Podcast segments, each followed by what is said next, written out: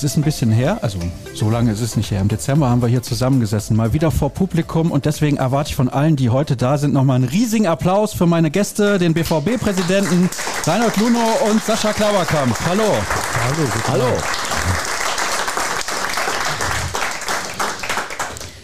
Du warst beim letzten Mal nicht mit dabei, nicht wahr? Das ist äh, komplett korrekt, ja. Ja, wer hat hier an deiner Stelle gesessen als Kollege? Äh, ich bin schon alt und habe das vergessen. Hm, das dachte ich mir. Spielt aber auch keine Rolle. Dann hast du auch nicht mitbekommen, was ich damals am Anfang gefragt habe, als wir hier gesessen haben, oder?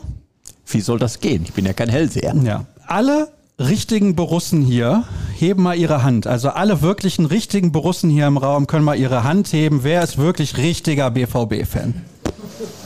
Und wer unterstützt den Fußballclub Bayern München? Ihr könnt pfeifen an der Stelle. Also wenn ihr pfeifen wollt oder Buchrufe, ist alles gar kein Problem. Ist immer, ist immer cool, das habe ich jetzt schon mehrfach erlebt, mhm. dass Leute das zum Anlass nehmen, es nochmal so richtig schön auszuwälzen, ja. weil es offenbar so was total Besonderes und Wichtiges ist. Aber ich bin gespannt, was noch kommt. Nein, nein, es ist natürlich einfach so, dass ich das beim letzten Mal ja auch gefragt habe. Ah, ja, und ich natürlich. wusste nicht, ob nur ah. Borussen im Publikum sitzen. Dann habe ich gedacht, wenn wir wieder diesen Podcast vor Publikum haben, frage ich einfach nochmal nach. Deswegen hast du mir heute eine ganz besondere Anmoderation ja. angekündigt, weil du ja. nichts mehr zu verlieren hast. Aus traditionellen Gründen. Ja, ja, ja, ja. Ihr habt es vielleicht mitbekommen, klar, wie geht. Ja. Ihr könnt jetzt auch seufzen. Was ist denn da los? Freut ihr euch, dass er uns verlässt? Hast du das gemerkt? Habe ich gemerkt. Nee, Gar keine Reaktion nein, im Publikum. Es ist quasi ein kollektiver Schock, so beruhige ich das jetzt einfach mal. ja. Aber ich habe das nicht gewusst, wirklich? Bayern? Naja, also ich kann das ja mal. Das hat bei der Einladung hat mir das niemand ja, ja. mitgeteilt. Aber weil wir, weil ich ja die letzte Chance habe, es auch vernünftig äh, auf, aufzuklären. Also ähm, die Familie meiner Mutter kommt aus dem äh, wunderschönen Freistaat. Und so war ich familiär geprägt. Als ähm, ich vor 24 Jahren hier hingekommen bin, das waren 23 Jahre, als ich vor 23 Jahren hier hingekommen bin, hatte ich so die ersten Berührungen mit Borussia Dortmund und habe ähm, ähm, dann hier mit dem äh, Training etc., mit, mit ähm, Kollegen und mit der, damals war Matthias Sommer ja noch Trainer. Verdammt, wie viele Trainer sind in der Zeit gekommen? Oh, das ist eine lange Liste. Können wir gleich mal durchgehen. Naja, auf jeden Fall ähm, wächst in so einer Zeit, die man mit dem Verein zu tun hat, ähm, automatisch die Sympathie und das ist einfach so. Also wenn du mit den Menschen zu tun hast, wenn du, wenn du die Spiele begleitest, wenn du die Mannschaft begleitest, dann ähm, ist eine ähm, ist auch für mich eine Sympathie gewachsen und ich freue mich über alles, was dem BVB heutzutage gelingt und bin ähm, immer wieder äh, genau in diesen Momenten, wo jemand dann denkt, wie, das ist doch ein Borusse, dann habe ich offenbar ja nicht so schlecht über den Verein berichtet, wie man äh, vielleicht denken könnte in der ganzen Zeit, weil man denkt, das, das muss ein Borusse sein. Ja, ich ja? habe schon gedacht, sie wären früh vom Wickeltisch gefallen oder so. Sie sind zu Bayern gekommen. Äh, ja, kann natürlich noch dazukommen. das weiß ich ja auch nicht mehr. Ja, ja. Sind Sie denn familiär als Borusse geprägt? Ich bin praktisch als Borusse geboren, ja. Ja. Hättest du mal ein Beispiel dran nehmen können. Aber habt ihr Hatte gemerkt, wie lange er gebraucht hat für die Erklärung und, mm, und hat sich so gewindet und es hat schon ein bisschen ja, du gebraucht. Du machst ja immer so ungefähr zehn Minuten Vorgeplänkel oh, in deinen normalen ja. Podcast. Da gibt es ja auch ja. häufig Beschwerden, darf man an der Stelle auch mal sagen. Und deswegen habe ich gedacht, übernehme ich heute das Vorgeplänkel mal. Ja, schön. Ja. Das freut mich. Wir haben sogar eine Art Vorschlag bekommen, was nee, das erstmal Hände hoch. Wer hat sich schon mal über Sascha Staats irres Vorgeplänkel immer beschwert? Boah, alle Hände sind oben. Wahnsinn. Ja. Merkst du, oder? Ja, ist ja gut. Wem ja hier gut. die Sympathien zufliegen? Ja, eindeutig, Dr. Ja, Luno. Eindeutig. Na, es gab einen Vorschlag und zwar, ich weiß ja nicht, ob ihr US-Sport verfolgt. Da hat ein Hörer geschrieben, jetzt muss ich gerade noch mal schauen, wo denn diese Frage ist, beziehungsweise der Vorschlag fürs Vorgeplänkel. Wir haben wieder so viele Zusendungen bekommen, weil natürlich alle dem Präsidenten eine Frage stellen wollten und keiner wollte dir eine Frage stellen, aber das ist ein anderes Thema. Ist doch es gut, ging ich darum, Freizeit. ich habe es aber noch im Kopf, ich finde es gerade nicht. Es ging darum, wenn man wie in der NBA oder in der NFL einen Spieler draften könnte für Borussia Dortmund aus der Bundesliga, welchen Spieler würde man sich aussuchen, der dann sofort zum BVB käme? Tendenziell natürlich ein Jüngerer. Fangen wir mal mit dem Reporter kurz an. Der hat ja jetzt noch seine letzte Chance. Also welchen Spieler, vielleicht auch ein Bayern-Spieler, kann auch sein, ist okay. Ähm, Josko Guardiol von RB Leipzig. Oh, interessante Wahl. Also das wäre dein Spieler, den du aus der Bundesliga sofort zum BVB holen würdest. Ja, ich halte den für einen äh, Spieler mit unfassbar viel Potenzial und richtig gute Spieler. Ähm, Braucht der BVB. Also Guardiol ist für mich einer der kommenden Topstars, auch international gesehen. Okay. Okay, das ist eine gemeine Frage, ne? Die kommt ja nicht von mir. Ich habe die Frage nur Ja. weitergeleitet. Tut mir leid. Ich hätte einen Vorschlag auf jeden Fall. Ich, ich hätte Kuku, ich kann das nicht Ja, aussprechen. Christopher Nkunku, ja, der ist nicht schlecht. Jetzt Den kaufen wir halb. Leipzig schon wieder weg. Das können wir eigentlich nicht machen. Das macht ja normalerweise Leipzig anders. kann man nicht kaputt machen. Nein, das ist ja völlig. Ja. Das ist Solange aber Menschen öffentlich. Brause Ne? trinken auf der Welt, Ja, schon schwer. klar. Ist nicht live, aber Ja, öffentlich. ja, ja, schon klar. Jamal Musiala würde ich, glaube ich, nehmen. Mhm. Oder? Was sagt ihr? Ja, Zustimmung. Zustimmung. Ja, natürlich, die sind doch alle gekauft. Das kannst du mir doch sagen, was du willst. Den hast du doch was gegeben vorher. Ja. Geld, Ja, die habe die Aussicht auf Garantie Essen. gegeben, dass es hinterher noch ein paar Snacks gibt. So, siehst du. Und während der Veranstaltung auch Alkohol, wer möchte. Also von Ja, daher jetzt wird's ein Schuh. stehe ich natürlich hoch im Kurs. Interessante Namen, die wir jetzt hier diskutieren. Aber sind die überhaupt für den BVB finanzierbar im Ansatz? Nein, nein, Schön direkt ausschließen. nein, das ist nicht möglich. Das, das muss ja ins, insgesamt muss es ja passen und das würde ja nicht nur den Etat sprengen, das Gehaltsgefüge sprengen. Also nein, es gibt keinen Sinn. Nein. Und vielleicht wird es auch gar nicht richtig zum BVB passen. Ja, es war ja auch eine Träumereifrage, ne, oder? Ja, ja, kann man so sagen. So ein bisschen aus der Lameng heraus. Ja. Einfach mal so in den Raum geworfen. Aber jetzt haben wir so sechseinhalb Minuten Vorgeplänkel, muss dieses Mal reichen. Wir haben viel zu besprechen. Und wir haben eben schon hier gesessen, haben wir gehört, was da so besprochen wurde. Ah, diese Elfmetersituation in London vorgestern, die war natürlich großes Thema in den letzten beiden Tagen und wurde viel hin und her diskutiert. Sie sind ja auch im Stadion mit dabei gewesen. Was war denn Ihr Eindruck an der Stamford Bridge selbst? Haben die irgendwie gedacht, boah, ja, ist richtig, dass er wiederholt wird oder dass der überhaupt gegeben wird? Ja gut, im Stadion, ob das jetzt Hand war oder nicht, das kannst du ja, kannst du ja nicht sehen, wenn du, ich habe ja auch keine Zeitlupe oder keine, keinen Monitor da gehabt. Das musste man einfach abwarten. Aber natürlich, dass, äh, dass das wiederholt wird, das kam für mich völlig überraschend. Wusste nicht warum. Gut, die haben es ja dann aufgehoben, reingelaufen. Aber ich kannte die Regeln jetzt auch nicht so. Und das VAR-Protokoll, was da erlaubt ist oder nicht erlaubt. Heute den ganzen Tag haben die Leute mit mir darüber geredet. Habe schon das Gefühl, ich bin da zum Regelspezialisten geworden. Aber äh, also für haben es gerade ja schon gesagt, es ist schön, dass man wieder diskutieren kann. Ich selber, ähm, für mich ist es eher, willst du sagen, das ist ein Zeichen dafür, dass VAR auch den Fußball in dem Moment kaputt machen kann. Und äh, heute hat es ja auch in einer, in einer Sportzeitung, hat ein Kollege von Ihnen jetzt auch schön zusammengefasst, ähm, ähm, man müsste wirklich noch stringenter regeln, was der, wann der VAR eingreifen kann und nicht. Und dass so ein Schiedsrichter das in dem Moment nicht so tief in, verinnerlicht hat, dass der jetzt, wenn der eingreift, dass er da einfach das gar nicht hört, sage ich mal. Ähm, dass das nicht klar ist, das ist schon für den Fußball nicht schlecht. Also ich ärgere mich immer sehr darüber, wenn ich beim Tor nicht richtig jubeln kann, sondern immer nur, früher habe ich auf den Schiedsrichter geguckt, auf den Linienrichter geguckt, habe geguckt, der Schiedsrichter Richtung Mitte zeigt und dann habe ich gejubelt und rechts und links alle in den Arm genommen. Heute gucke ich immer noch, fühlt er sich, fühlt er sich ans Ohr, macht er irgendwelche, läuft er nicht richtig gerade. Äh, erst in dem Moment, wenn wieder angepfiffen worden ist, dann kannst du jubeln. Das, das macht mir keinen Spaß. Ne? Wie hast du es im Stadion erlebt? Hattet ihr Monitore? Weil du bist ja als Reporter mit dabei gewesen. Ja, wir hatten ähm, Monitore in der Tat. Und es war natürlich äh, dadurch schnell klar, dass es ähm, rein was die Aktionen angeht, weil das es regelkonforme Entscheidungen waren. Aber dann wurde es ja deutlich komplizierter am Ende. Ähm, wann darf ein VAR eingreifen eigentlich und wann nicht? Und das ist uns dann wirklich erst im Nachklapp des Spiels dann so wirklich aufgedröselt klar geworden, dass da eben ähm, in der Tat, wie es Dr. Luno gerade gesagt hat, ähm, Nachholbedarf ist darin genau noch, also wirklich konkreter noch festzulegen, wann greift ein VAR denn eigentlich ein und wann nicht, beziehungsweise es ist schon festgelegt, aber man hat den Eindruck, die halten sich gar nicht so richtig dran. Also wenn es darum geht, eine krasse Fehlentscheidung zu haben und dann greift er ein, dann muss man sich natürlich schon beim Elfmeter oder beim erst nicht erfolgten Elfmeter-Pfiff die Frage stellen, okay, wenn das keine krasse Fehlentscheidung ist und man kann ja wirklich den Elfmeter so oder so sehen, dann kann auch ein VAR eigentlich nicht eingreifen. Also der VAR ist ja eigentlich, so haben wir ihn damals zumindest erzählt bekommen, dafür da, eben krasse Fehlentscheidungen zu vermeiden und den Fußball gerechter zu machen. Aber im Moment geht es ja eher darum, zu sagen, ah, ich habe da Zweifel an irgendetwas und das ist vielleicht nicht so ganz 60, 40 und ich finde, das macht zu viel kaputt. Bin ich komplett bei Ihnen, Dr. Luno. Das macht zu viel kaputt, das nimmt viel der Faszination, der Emotion und ähm, wenn man dann so Erlebnisse hat wie in Chelsea, wo dann halt in der Tat ein Schiedsrichter so oder so entscheiden kann, dann lass den Schiedsrichter entscheiden. Dafür ist er da. Und dafür ist auch der Mann auf dem Platz, der es zu entscheiden hat. Es sei denn, er hat halt eine ganz klare Fehlentscheidung getroffen und man bewahrt ihn rückwirkend davor.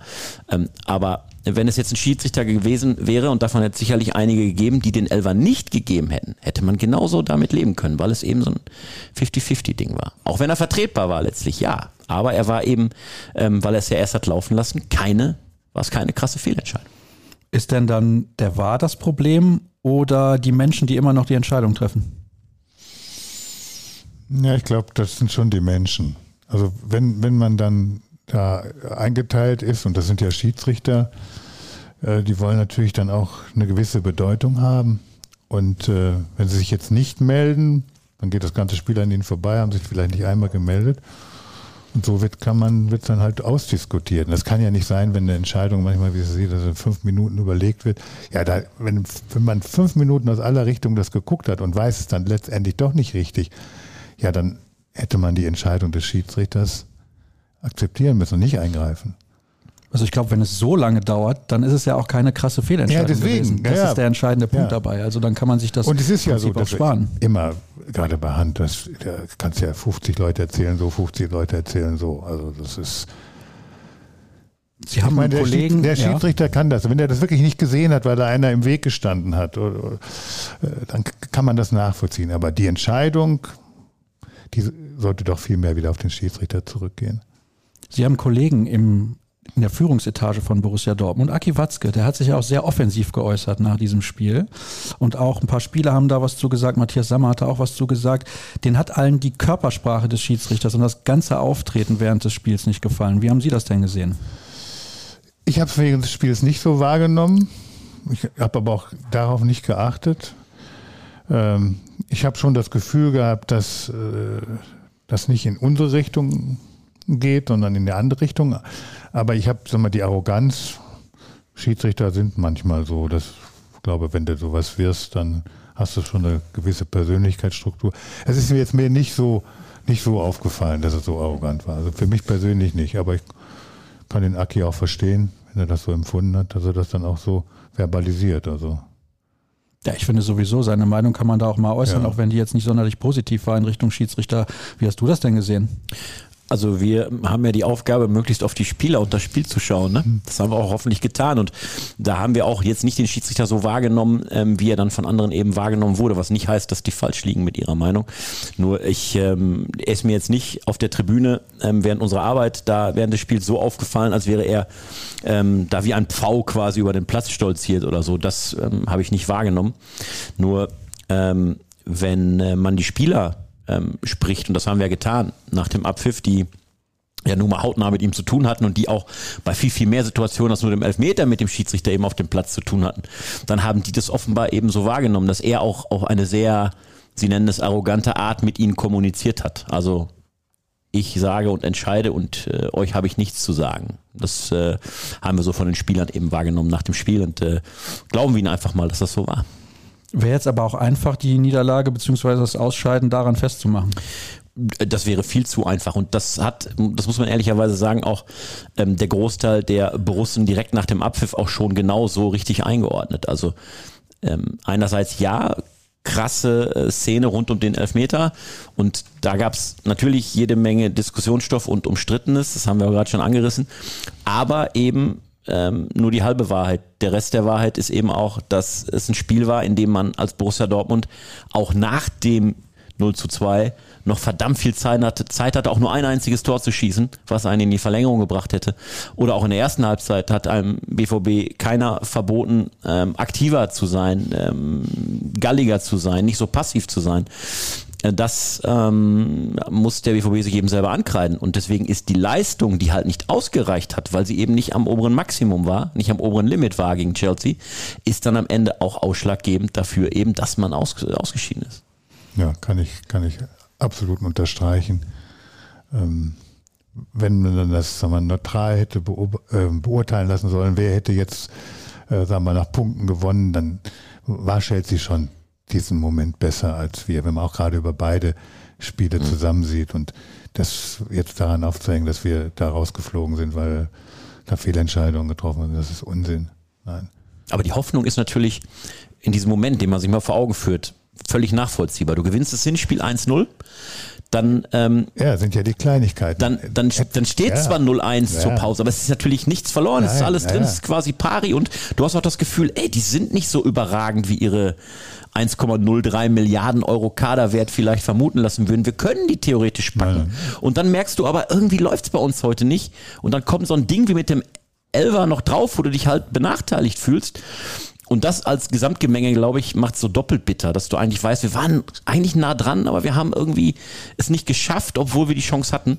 Ähm, das macht es, glaube ich, so viel, viel bitterer, als wenn du sagen müsstest, ja, die waren einfach nur zwei Klassen besser als wir. Und das war ja nicht der Fall. Nee, das war überhaupt nicht der Fall, wenn man das jetzt insbesondere über die beiden Spiele betrachtet. Hinspiel vielleicht insgesamt ausgeglichen, jetzt im Rückspiel, gerade in der Anfangsphase, hat Chelsea schon ordentlich Druck gemacht.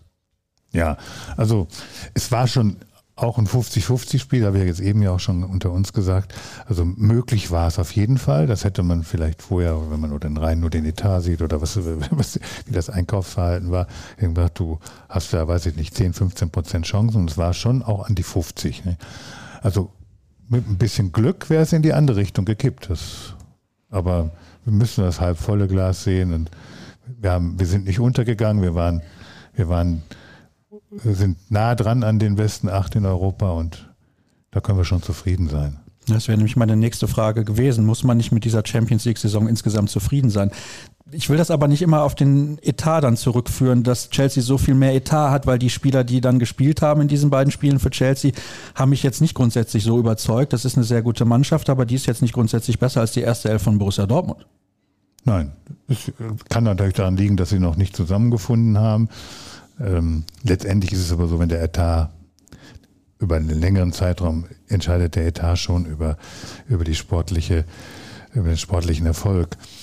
Ähm, aber wir, wir haben uns, sagen wir, gerade im Verhältnis zur, zur letzten Saison, haben wir uns europäisch gut dargestellt und das, das Spiel werden viele geguckt haben auch. Ne?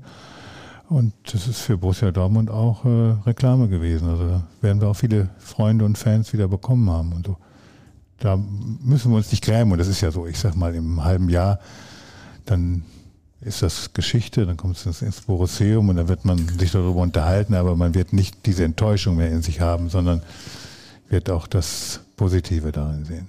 Ich glaube schon, dass man insgesamt da an dieser Champions League-Saison einiges Positives mitnehmen kann, weil die Gruppe war jetzt auch kein Spaziergang und da hat man sich souverän durchgesetzt. Das ist das eine, absolut richtig. Und das zweite ist, wenn du dir vor Augen führst, wo der BVB halt europäisch war ähm, und im letzten Jahr war es ja in der Tat, ist ja kein Geheimnis, ein Desaster, die europäische Bilanz. Und das hat man in der Tat wieder gerade gerückt. Ähm, klar, die große Sehnsucht, Viertelfinale mindestens, das hat nicht, äh, nicht gereicht. Wir haben darüber gesprochen, warum.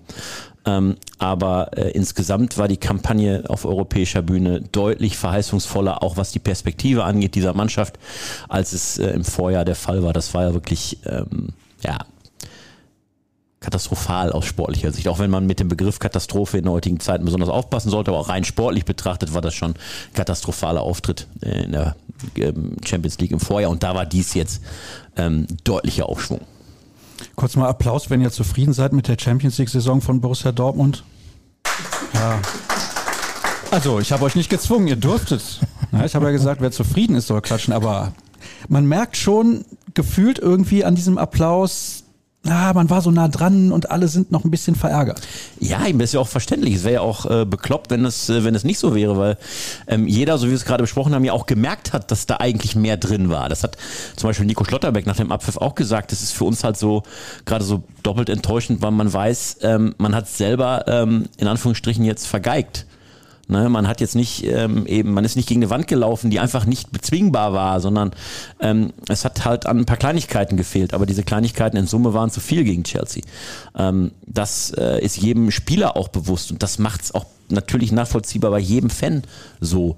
Weil äh, ich glaube, jeder, der dann nach dem Spiel da saß noch auf dem, das heimische Sofa war, hat sich gedacht, Mann, Ne, was, was war los? Es war doch möglich. Und das erstmal aus den Klamotten zu schütteln, das dauert ein bisschen. Aber wie es Dr. Luno sagt, in einem halben Jahr, da läuft ja schon wieder die neue Champions League-Saison. Mhm. Ähm, und ähm, da wird alles wieder bei Null beginnen. Und ähm, das meinte ich hier mit Perspektive. Die Mannschaft, die dann auf dem Platz steht, klar wird sie sich im Sommer wieder verändern.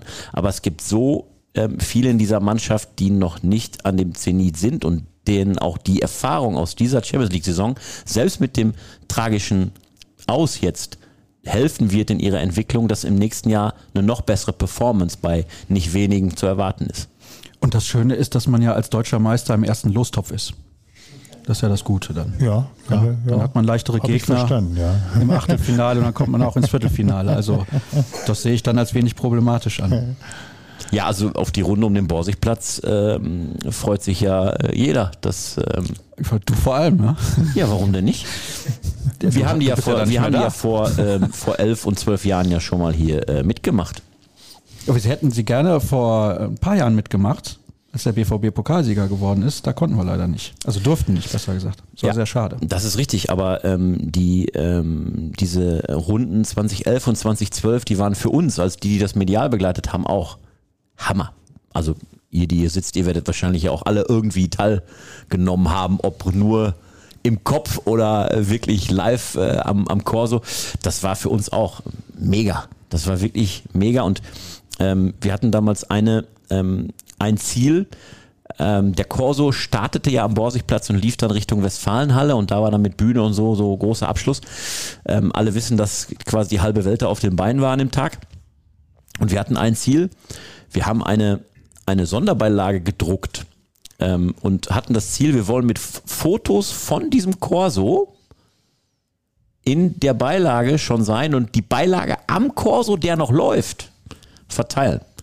Und das haben wir geschafft. Das war damals eine, eine coole Nummer. Das werde ich nie vergessen. Deswegen platzt es quasi aus mir heraus. Ja, ich merke das. Und du bist ja, das war euphorisiert. Cool. Ja, das war, das, war, das war cool, wo ich drüber nachdenke. Also wir haben hier gesessen, haben dann Fotografen haben Fotos reingesendet. Wir haben dazu Texte und Bildzeilen und ähm, haben die Sonderbeilage zusammengekloppt. Das waren, glaube ich, acht Seiten. Schnell zu unserer Druckerei. Die haben davon, ich glaube, 20.000 Stück gedruckt. Und unsere Boten sind an den Corso zwischen den Leuten durch und haben rund um die Westfalenhalle den Leuten die Beilage gegeben, die haben die aufgemacht und haben gesehen, was gleich kommt. Nämlich Bilder vom Corso, der noch eine halbe Stunde entfernt war. Das war geil. Das hat richtig Bock gemacht. Und das mal so aus, aus Medienmacher-Sicht. Ähm, da hat es halt auch in so Momenten auch für uns Gänsepelle, ja, da hat es richtig Bock gemacht, eben den BVB auch in so einem Moment zu begleiten und da nah zu sein, weil das waren so Momente, die vergisst du nicht. Und ja gut, äh, Dr. Luno sowieso nicht, weil der war ja, glaube ich, Teil des Korsos, ne? Ja, ja. Man wird ja öfter gefragt, was sind deine größten BVB-Momente und dann sag ich natürlich als Fan habe ich, kann ich auch viele Momente nennen, aber dass ich das erleben durfte, da auf dem Wagen, dreimal jetzt schon, das hatte ich mir nicht 2005, was ich da angefangen natürlich, war ja so weit weg gekommen, war völlig irrealistisch. Und ähm, es ist sowas von, von wunderschön, wenn man da drauf ist. Also die, die Energie, die von den Menschen kommt, die, die, die, die glücklichen Augen und immer wieder neue Gesichter und also das gibt dann so viel Energie, dass man, glaube ich, nochmal fünf bis zehn Jahre länger da, die ich, die ich erleben darf. Deswegen, also da kann man süchtig nach werden, ja. Ist das ein bisschen surreal, wenn man da auf so einem, so einem Corso-Truck da mitfährt und die ganzen Menschen sieht, weil man sich das ja eigentlich, glaube ich, gar nicht ausmalen kann. Also wenn man dann unten steht und sieht die Mannschaft vorbeifahren, okay, da, da fährt ein Bus vorbei und die winken und halten die Meisterschale ja. oder einen Pokal irgendwie in der Hand, aber wenn man da mitfährt, glaube ich, ist das nochmal ja, eine ganz andere Dimension. Surreal. Ja, ist surreal. Also man muss sich dann immer wieder zwicken, dass, dass das kein Film ist, sondern dass es wahr ist, dass die Menschen da so viel Glück einem rüberbringen also das nochmal mitzumachen. Ich habe auf jeden Fall habe ich mir immer vorgenommen, wenn da jetzt dreimal drauf gewesen, jedes Mal, beim nächsten Mal genießt es noch mehr. Also dass man es wirklich bewusst macht, dass man nicht Ist das nicht möglich? ablenkt. Ich habe, ich habe beim ersten Mal habe ich getrunken, auch ein bisschen getrunken. Ein bisschen, ah. Ja, beim zweiten Mal habe ich nichts getrunken, weil ich einfach es voll, voll miterleben wollte. Das heißt, trinken kannst du abends noch, aber da musste, das musste voll mit mitnehmen. Jürgen Klopp hat es, glaube ich, aber auch genossen damals. Obwohl Ja, er ein bisschen. Beim zweiten Mal war das, wo wir in den Abend reingegangen Mhm. sind, ne? War das ja, ne? Ja. Ähm, ja, da. Wir gehen jetzt nicht ins Detail. Ja, es ist in ja aber es, es gibt ja Bücher, die darüber geschrieben Ja. haben. In dem Auto habe ich Ja. auch gesessen, wo wir dann abge wo wir, wir, wir sind ja rausgekommen aus der, also da in so einer Halle da irgendwo Mhm. in Dortmund da und da standen dann Taxis und die, dann haben wir die Taxis verpasst und dann ähm, standen wir da einfach und hatten kein Auto. Das war der Aki, ich, Jürgen und der Thomas Dress. Wir standen da ohne Autos und alle, alle Taxis waren weg und ja, dann sind wir so, so im Dunkel weitergegangen und dann kam dann wirklich so ein ähm, türkisches Auto und mit, mit so, äh, so Decken hinten drin überall. Und dann haben wir angehalten. Es ist, ist, ist, ist, ist, meint man, es ist wirklich wahr. Und dann hat er gesagt, kannst du uns, kannst du uns zur BVB-Geschäftsstelle fahren? Da müssen wir hin. Ja, dann haben wir alle in das Auto eingestiegen. Und dann hat er uns da hingefahren. Und dann hat der Jürgen gesagt, Jung, du hast später was zu erzählen. Du kannst wirklich was erzählen. Ja, und da hat er uns bis zur Geschäftsstelle gefahren. Durch ähm, Polizeisperren durch, weil die war ja- waren ja zum Teil die Straßen abgesperrt noch. Dann sind wir da rangefahren, dann hat Jürgen Kopf rausgehalten und hat, ich bin's hier, und dann haben die uns durchgelassen. Wusste der, wer sie waren, der türkische Fahrer? Ich, der, konnte, der konnte kein Deutsch. Hä? Und ähm, ich glaube schon, dass er hat, er hat so aber nichts gesagt. Ich glaube schon, dass er wusste, wo wir waren, aber das wer wir waren, aber es, er hat nichts erzählt. Thomas Dress hat ihm dann noch hat ihm noch eine äh, Visitenkarte gegeben und gesagt, hier, die Junge, du, du, du hast ja kein Geld dafür, aber wir haben jetzt auch nichts, aber du, hier, gib mal die Visitenkarte, kannst du anrufen. Hätte auch die Kreditkarte geben können. also ich glaube, das hätte ihm gereicht als Zahlung. Das, äh, Kann ich mir ja vorstellen. Ja, das ist doch eine schöne Anekdote und eine tolle Überleitung, weil Sie sind jetzt ein bisschen mehr als 100 Tage im Amt. Jetzt haben Sie gerade Stimmt, eine das Geschichte erzählt, ja, ja. die, die schon einige Jahre zurückliegt. Und Sie haben auch eben gesagt, ja, 2005, als ich dazugekommen bin und so weiter. Haben Sie jemals gedacht, Sie sind irgendwann Präsident bei Borussia nein, Dortmund? Nein, nein, nein, nein. Ich, also ich bin ja als Schatzmeister dann vom Aki äh, empfohlen worden und äh, dann da reingekommen und dann war eigentlich, das war ja schon ein Traum, dass du da äh, im Vorstand bist als Fan das, und Präsidenten war ja ganz weit weg, da war ja auch der Reinhard schon da und äh, ich war auch zufrieden mit meinem Job da als Vorstandsmitglied, als Schatzmeister. Hat ja, habe ja die großen Erlebnisse da in der Zeit gehabt und ähm, ja, dann wurde ich Vizepräsident, weil der Vizepräsident älter wurde und, und ein Jahr danach dann Präsident, ja. Das ging jetzt relativ schnell. Also das war nicht in den letzten Jahren auch eigentlich nicht absehbar, will ich jetzt nicht sagen, weil Nein. Reinhard Raubal natürlich auch schon ein bisschen älter ist, aber trotzdem, dass das jetzt so schnell ging. Nein, es war, war für mich, habe das nicht durchdacht vorher, ob es mal so wird. Das, aber es dann, als es dann gekommen ist, habe ich es gerne angenommen. Also Ja, das kann ich mir vorstellen. Das kann ich mir vorstellen. Wie waren denn die ersten grob 100 Tage? Ja, einerseits so wie erwartet, andererseits aber auch äh, hat sich mein Leben viel weniger geändert, als ich vorher gedacht habe. Also das, ich hatte schon gedacht, dass sich mein ganzes Leben ändert, wenn ich Schatzmeister werde. Aber ich habe mir ist es immer gelungen, mein altes Leben zu behalten. Ich bin ja noch als Arzt voll tätig und ähm, jetzt arbeite ich nicht mehr so viel wie früher, aber mache es immer noch. Heute habe ich mich bis 15 Uhr habe ich mit, mit Patienten beschäftigt und äh, und dann kommt halt der BVB und ich genieße das sehr, dass ich diese beiden Leben habe und gerade im Fußball gibt es ja viele Menschen, die ähm, ja von der Basis einfach ausgedrückt von der Basis wegkommen, weil äh, du bist, bist natürlich äh,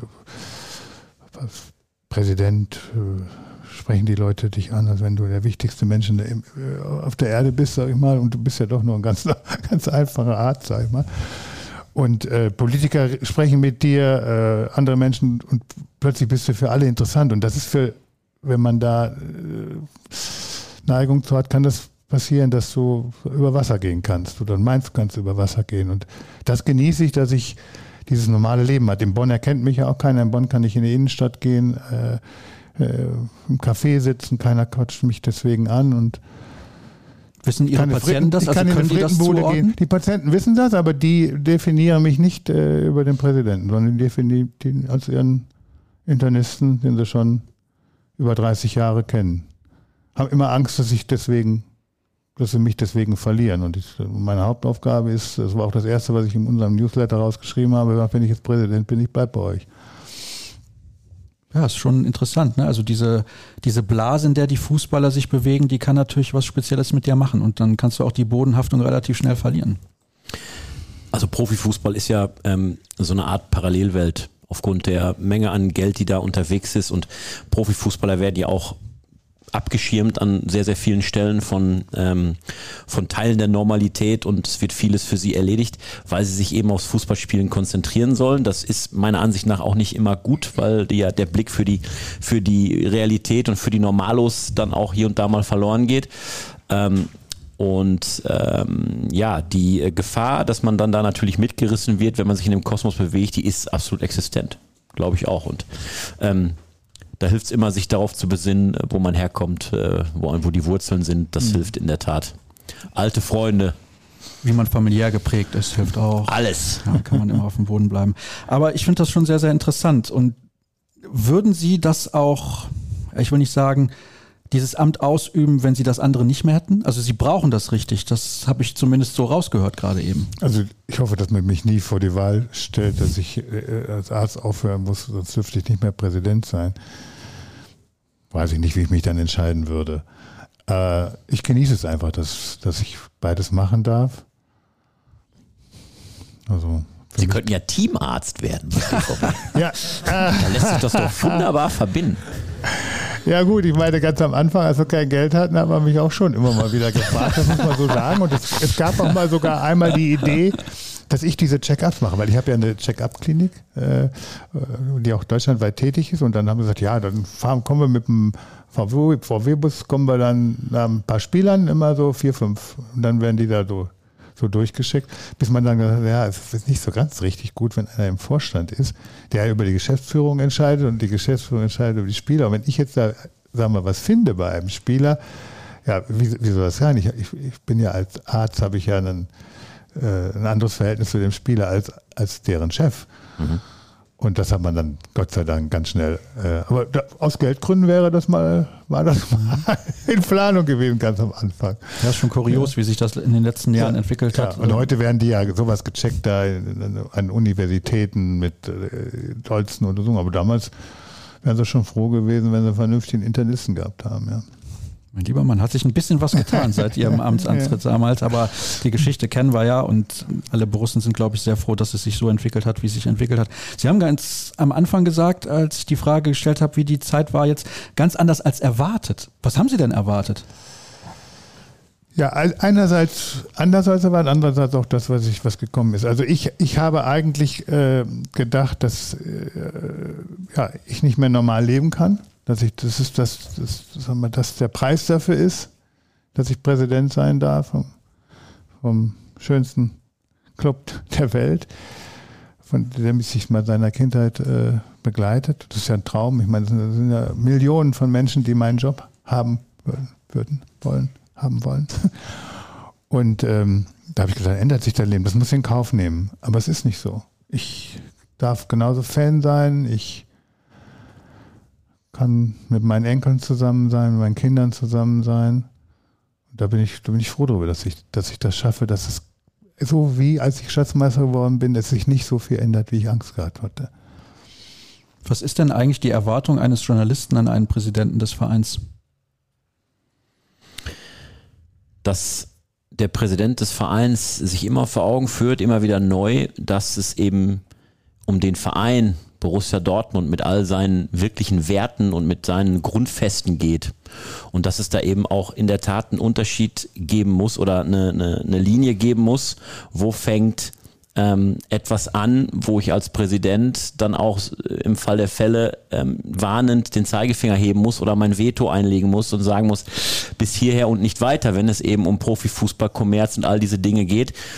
Ich glaube, man muss ein gewisses Maß mitgehen ähm, wenn man äh, international ähm, mitmischen will, wenn man die Chance haben will, um die deutsche Meisterschaft mitzuspielen, dann muss man ein gewisses Maß als Borussia Dortmund einfach mitgehen, sonst hast du sportlich keine Chance. Aber es darf nur bis zu einem gewissen Maß gehen, dass sich die Werte des BVB, für die er steht und für die er immer stehen will, ähm, nicht verlasse. Und das ist, glaube ich, eine sehr wertvolle Aufgabe eines Präsidenten, denn ähm, das unterscheidet ihn letztlich von Operativen in einer KGAA, denen auch die Werte des Vereins, des BVB, wichtig sein sollten, keine Frage.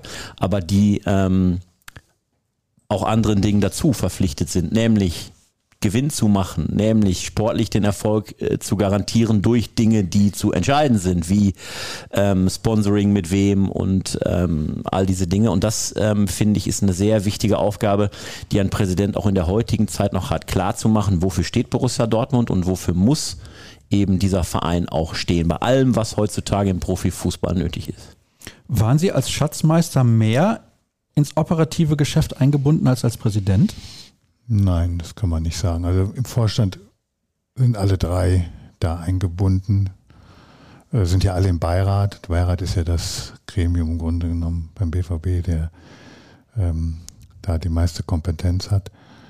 Und äh, da sind, ich, bin ich genauso eingesetzt. Ist aber, man darf sich das nicht so vorstellen, dass man jetzt äh, das Tagesgeschäft, wenn, dann, wenn da, der morgens eine Frage haben, die dann mittags beantwortet werden muss, dass dann nachgefragt wird. Sondern es ist schon nochmal über einen längeren Zeitraum. Jetzt habe ich natürlich ein sehr gutes Verhältnis zu den Geschäftsführern, zu allen drei, sodass man das auch mal ganz schnell freundschaftlich am Telefon äh, lösen kann.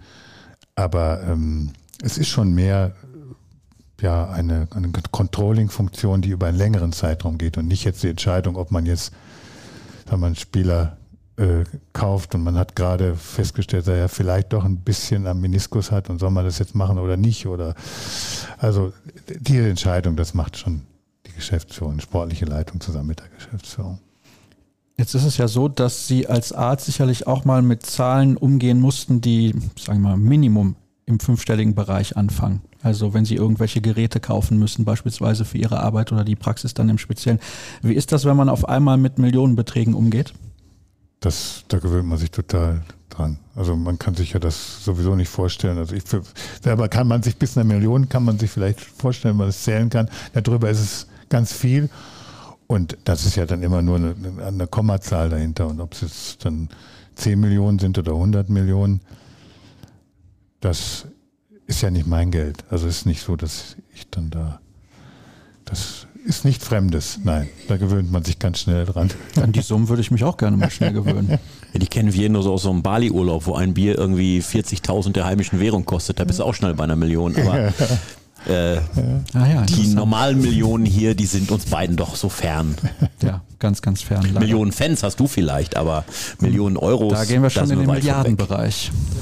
In den was? Milliardenbereich. Respekt, was ich da in den letzten ja. zwei Stunden getan habe. Ja. Ich habe das Handy extra auf lautlos gestellt, damit die alle nicht stören. Wir haben sehr, sehr viele Hörerfragen bekommen. Natürlich. Erstmal möchte ich mich dafür nochmal herzlich bedanken, dass das so viele sind und dass so viele teilnehmen bei Twitter und Instagram und Fragen stellen. Können wir gar nicht alle beantworten. Wir müssen ja gleich sowieso auch noch über das Derby sprechen wo ganz viele schon wieder schwarz malen. Das war tatsächlich, also eventuell eine Niederlage gegen Abstiegskandidaten erwarten könnten. Das ist ja dermaßen unrealistisch. Aber jetzt wollen wir uns erstmal mit den Hörerfragen beschäftigen und da kommen ganz, ganz viele, die auch ja sonst nicht gestellt werden. Ich muss aber jetzt erstmal ein bisschen schauen und natürlich werde ich erstmal die sportlichen versuchen rauszupicken. Aber das Interessante ist, dass ja zuletzt, also was heißt zuletzt, es ist keine zwei Monate her, da wurde gefragt, Spielphilosophie Edin Terzic, ist da eine zu erkennen? Ist das da wirklich sein Fußball, den er spielen lassen will? Jetzt gab es zehn Siege am Stück, dann einmal jetzt die Niederlage gegen Chelsea. Jetzt kommen aber direkt die ersten wieder und sagen, es war nur das Spielglück. Das ist ja auch dermaßen an den Haaren herbeigezogen, würde ich jetzt mal sagen. Das, das ist mir zu kritisch Vielleicht waren die ein oder anderen ein bisschen zu sehr geblendet von zehn Siegen am Stück, aber es gab ja schon mal so eine lange Serie bei Edin Terzic, als er damals dann von Lucien Favre übernommen hat und dann irgendwann gab es die Situation, wo er dann Sancho und Holland fit hatte und dann wurden hinten raus alle Spiele gewonnen und der DFB-Pokal gewonnen. Aber im Endeffekt ist mir das zu einfach, das nur auf das Spielglück runterzubrechen. Ja, also Borussia Dortmund weiß ja selber ganz genau, dass es fußballerisch nach oben noch Luft gibt und dass es den ähm, das absolute Muss gibt, sich da weiter zu verbessern. Keine Frage. Edin Terzic hat es uns auf dem Weg zum Flieger am Montagmorgen ähm, in Dortmund Airport noch gesagt. Er sagte, ja, es bleibt dabei. Er sagte, wir sind eben noch nicht fertig. In der Entwicklung sind wir noch nicht fertig und man muss eben sich das auch immer vor Augen führen, wenn es solche Rückschläge wie jetzt gegen Chelsea dann gibt und ähm, am Ende ist es aber, wenn man die Siegesserie vorher nimmt, ähm, dann nur bedingt entscheidend, ob du einen richtig geilen Fußball gesehen hast oder ob wir uns alle äh, weinen vor Freude in den Arm gelegen haben, weil sie irgendwie ähm, herausragend zelebriert haben. Entscheidend ist am Ende, du hast zehn Siege gelandet und du hast neun Punkte auf die Bayern gut gemacht binnen weniger Tage. Und ähm, da waren die Fans doch in absoluter Top-Stimmung, was sie, glaube ich, immer noch sein können bei der Gemengelage, die wir da gerade in der Bundesliga jetzt noch sehen. Ähm, und es ist doch viel entscheidender, über so etwas zu reden und zu sagen, die Mannschaft war mit ihren Mitteln, die sie gerade hat, extrem erfolgreich, wie sie nicht hätte erfolgreicher sein können. Klar, war da auch Spielglück dabei, aber ohne das geht's auch nicht, wenn du herausragenden Fußball zelebrieren würdest. Und jeder Fan würde es wahrscheinlich unterschreiben, lieber zehn Siege mit mal so, mal so Fußball als äh, fünf, sechs Punkte weniger und du hast äh, dreimal ein richtig geiles Spiel gesehen. Sie haben ganz am Anfang gesagt, als wir über das Chelsea-Spiel gesprochen haben, da haben Sie in den letzten zwei Tagen auch die ganze Zeit über diese Wahrdiskussionen gesprochen mit den Leuten. So Sachen wie das mit Edin Terzic Spielphilosophie, wird das auch dann häufig an Sie herangetragen? Und was sagen Sie solchen Leuten dann? Ja, also da fehlt mir dann, würde ich sagen, die sportliche Kompetenz, um da richtig kompetente Antworten zu geben. Da bin ich ja doch auch mehr Fan und empfinde das dann auch als Fan, dass man, wenn man verloren hat, dann ist alles schlimm und wenn du gewonnen hast, ist alles gut. Das kann ich absolut nachvollziehen. Das war schon immer so, äh, dass man so drauf ist. Aber deswegen gibt es ja schon wieder dann das nächste Wochenende, wo alles sich ändern kann. Also ähm, ich bin total äh, glücklich darüber, dass wir den Edin haben. Das passt einfach total zum Verein. Und äh, so, viel, so wie ich das sehen kann, mit dem, mit der sportlichen Kompetenz, die ich habe, das ist ein guter Trainer. Es ist ein guter Mensch, es ist ein Borussia durch und durch. Also eigentlich ist er für uns wie gemalt. Deswegen, das wäre das Schönste, was man sich vorstellen kann bei uns, wenn der Edin so einen langen Zeitraum beim BVB prägen kann. Also es wäre ein Traum. Ich mache den Vergleich jetzt nicht auf, weil der ist unfair. ja, du guckst mich jetzt so an, klar, wie, was möchtest du? ach so, den Vergleich meinst ja, du? Ja, natürlich. Ja, also als man äh, Jürgen Norbert damals verpflichtet hat, da ähm, konnte sich natürlich noch niemand ausmalen, wo das mal münden würde. Es gab große Hoffnung. Die Bayern wollten den ja damals auch. Ecibetsch, äh, sie haben den falschen Jürgen damals eingekauft.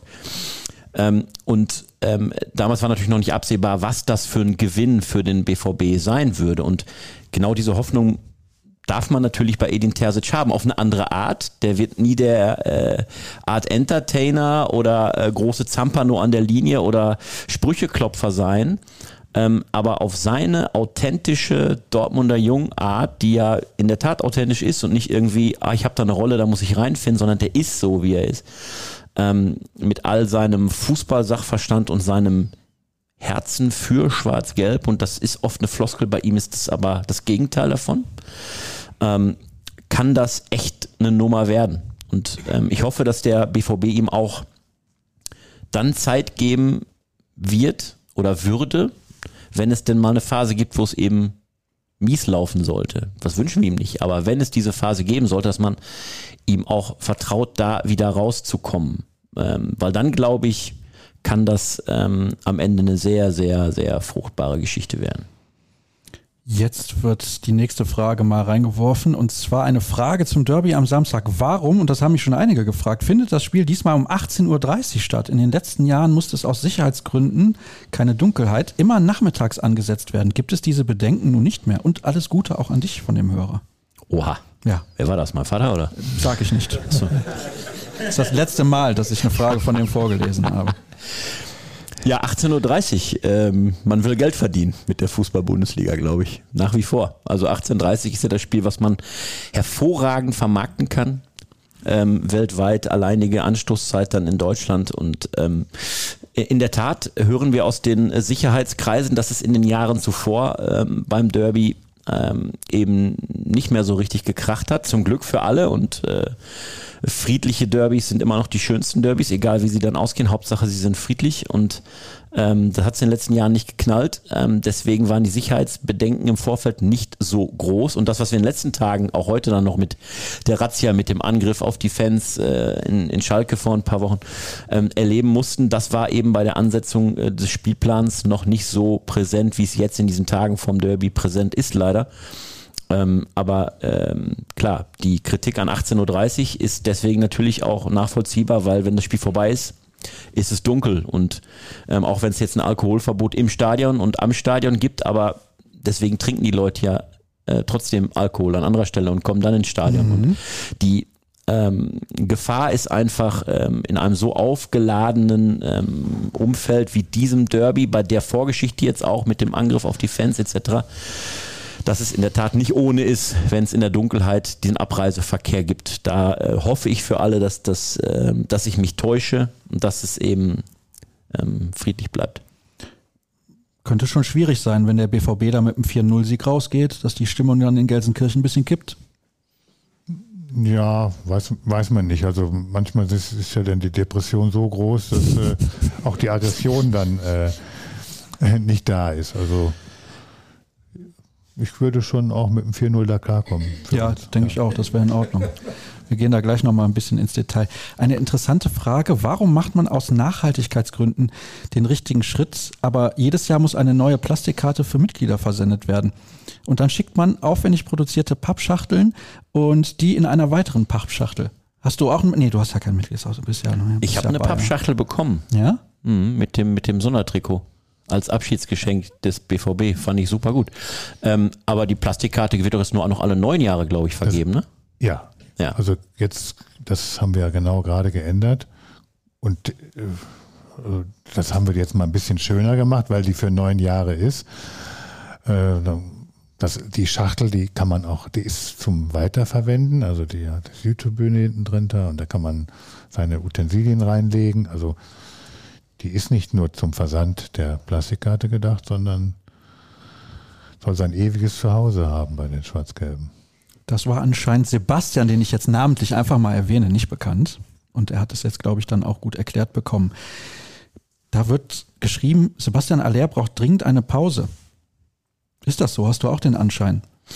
Ja, das ist ähm, für alle ja offensichtlich. Also man muss sich doch vor Augen führen, wo der Junge herkommt. Hey, der hat äh, vier Chemotherapien hinter sich, dass der noch nicht ansatzweise auch nur bei 70, 80 Prozent seines Könnens sein kann, muss jedem bewusst sein. Er wird auch dosiert eingesetzt werden müssen, damit eben der Weg hin zur Topform irgendwann dann ähm, gelingen kann. Und man darf ihn jetzt nicht äh, überanspruchen. Also die ähm, die äh, Voraussetzung, also sagen wir mal so, der der Zeitpunkt, dass er überhaupt jetzt schon wieder bei dem Level ist, wo er äh, ist auf dem Feld, ist, ist Wahnsinn bei der Vorgeschichte. Das weiß der Mediziner noch tausendmal besser als ich. Also, dass Sebastian Haller ähm, jetzt schon wieder Profifußball auf dem Niveau spielt, ist erstens ein halbes Wunder und zweitens auch der Tatsache zu verdanken, dass der Junge so unfassbar fleißig äh, von Tag eins an gearbeitet und malocht hat und sich weder mental noch körperlich hat hängen lassen. Also ähm, Natürlich ist er noch nicht bei 100 Prozent, ist noch sogar weit davon entfernt, wie Chelsea auch wieder gezeigt hat. Aber der wird seine Zeit haben hier. Haben Sie insbesondere aufgrund Ihres Berufes auch mal häufiger den Kontakt zu Sebastian Aller gesucht oder haben Sie in der Zeit Nein, eigentlich gar nicht mit ihm nee, gesprochen? Nee, das habe ich nicht, weil das einfach eine schwierige Situation ist. Aber ähm, natürlich habe ich mit Menschen, die gerade Chemotherapien hinter sich haben, habe ich viel zu tun. Und ähm, es gibt überhaupt keine Erfahrung, äh, wie auf dem hohen Niveau, da, ob man da nach einer Chemotherapie wann und in welcher Form man wieder spielen kann. Und äh, ich habe es mir auch nicht vorstellen können, dass der äh, mit dem Wissen, was ich habe, dass er wieder spielen kann. Das ist für mich auch wirklich eine, eine wahnsinnige Energieleistung auch von ihm selber. Und kommt einem ein bisschen kleinlich vor, wenn man dann sagt, ah ja, jetzt hat er nur 60 Minuten, da kann er nicht richtig laufen und er hat nicht einmal aufs Tor geschossen und also das ist was Herr Klaverkamp gerade schon gesagt hat, das ist ein Wunder, dass äh, er da spielt und da muss man eher das anerkennen und klar, auf Dauer will man jemanden da spielen haben, der für die Mannschaft am besten ist. Das muss dann der Trainer dann entscheiden und keiner weiß, äh, wann er dann wieder zu seiner alten Form finden wird. Aber erstmal müssen wir sagen, es ist eine hoch anerkennungswerte Leistung, nach, nach einer Chemotherapie an der Stelle zu sein. Ja, das glaube ich auch. Also von daher für mich eh der Spieler der Saison, egal was noch passiert, dass er wieder auf dem Platz steht, das finde ich phänomenal gut. Dann wird gefragt nach den Verletzungen. Jetzt haben wir natürlich aktuell wieder mit Julian Brandt einen sehr ärgerlichen Fall, weil der in einer unglaublichen Form gewesen ist und jetzt fällt er mit einem Muskelfaserriss zwei, drei Wochen aus. Kann man fast schon froh sein, dass bald eine Länderspielpause ansteht, aber ja, Jetzt kann man darüber diskutieren, Muskelverletzungen, da haben wir in den letzten zwei, drei Jahren ganz oft drüber gesprochen. Ich weiß aber nicht, in dieser Saison gab es kaum welche. Bis vor ein paar Wochen hatte der BVB das exzellent im Griff, ob äh, aus eigenem äh, Schaffen heraus oder äh, aus Glück, vielleicht war es eine Mischung aus beidem. Jetzt zuletzt ähm, waren es dann wieder vermehrt die Fälle, ähm, die aber auch unterschiedlichen Ursprungs sind. Also beim Julian Brandt haben wir uns in Chelsea auch direkt die Frage gestellt, bah, nach den paar Minuten äh, passiert das.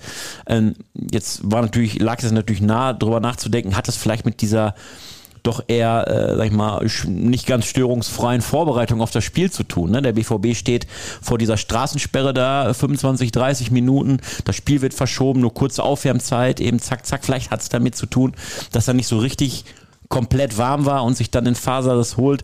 Ähm, die anderen Muskelverletzungen vorher ähm, sind dann wiederum anders entstanden. Also du siehst nicht immer so dieses Muster, ähm, es reißt sich einer eine Faser beim Sprint oder so, wo du sagen kannst, hey, das war jetzt aber irgendwie vielleicht ein Trainingsdefizit oder sowas. Das ist halt so äh, unterschiedlich, ähm, wie die Verletzungen entstehen.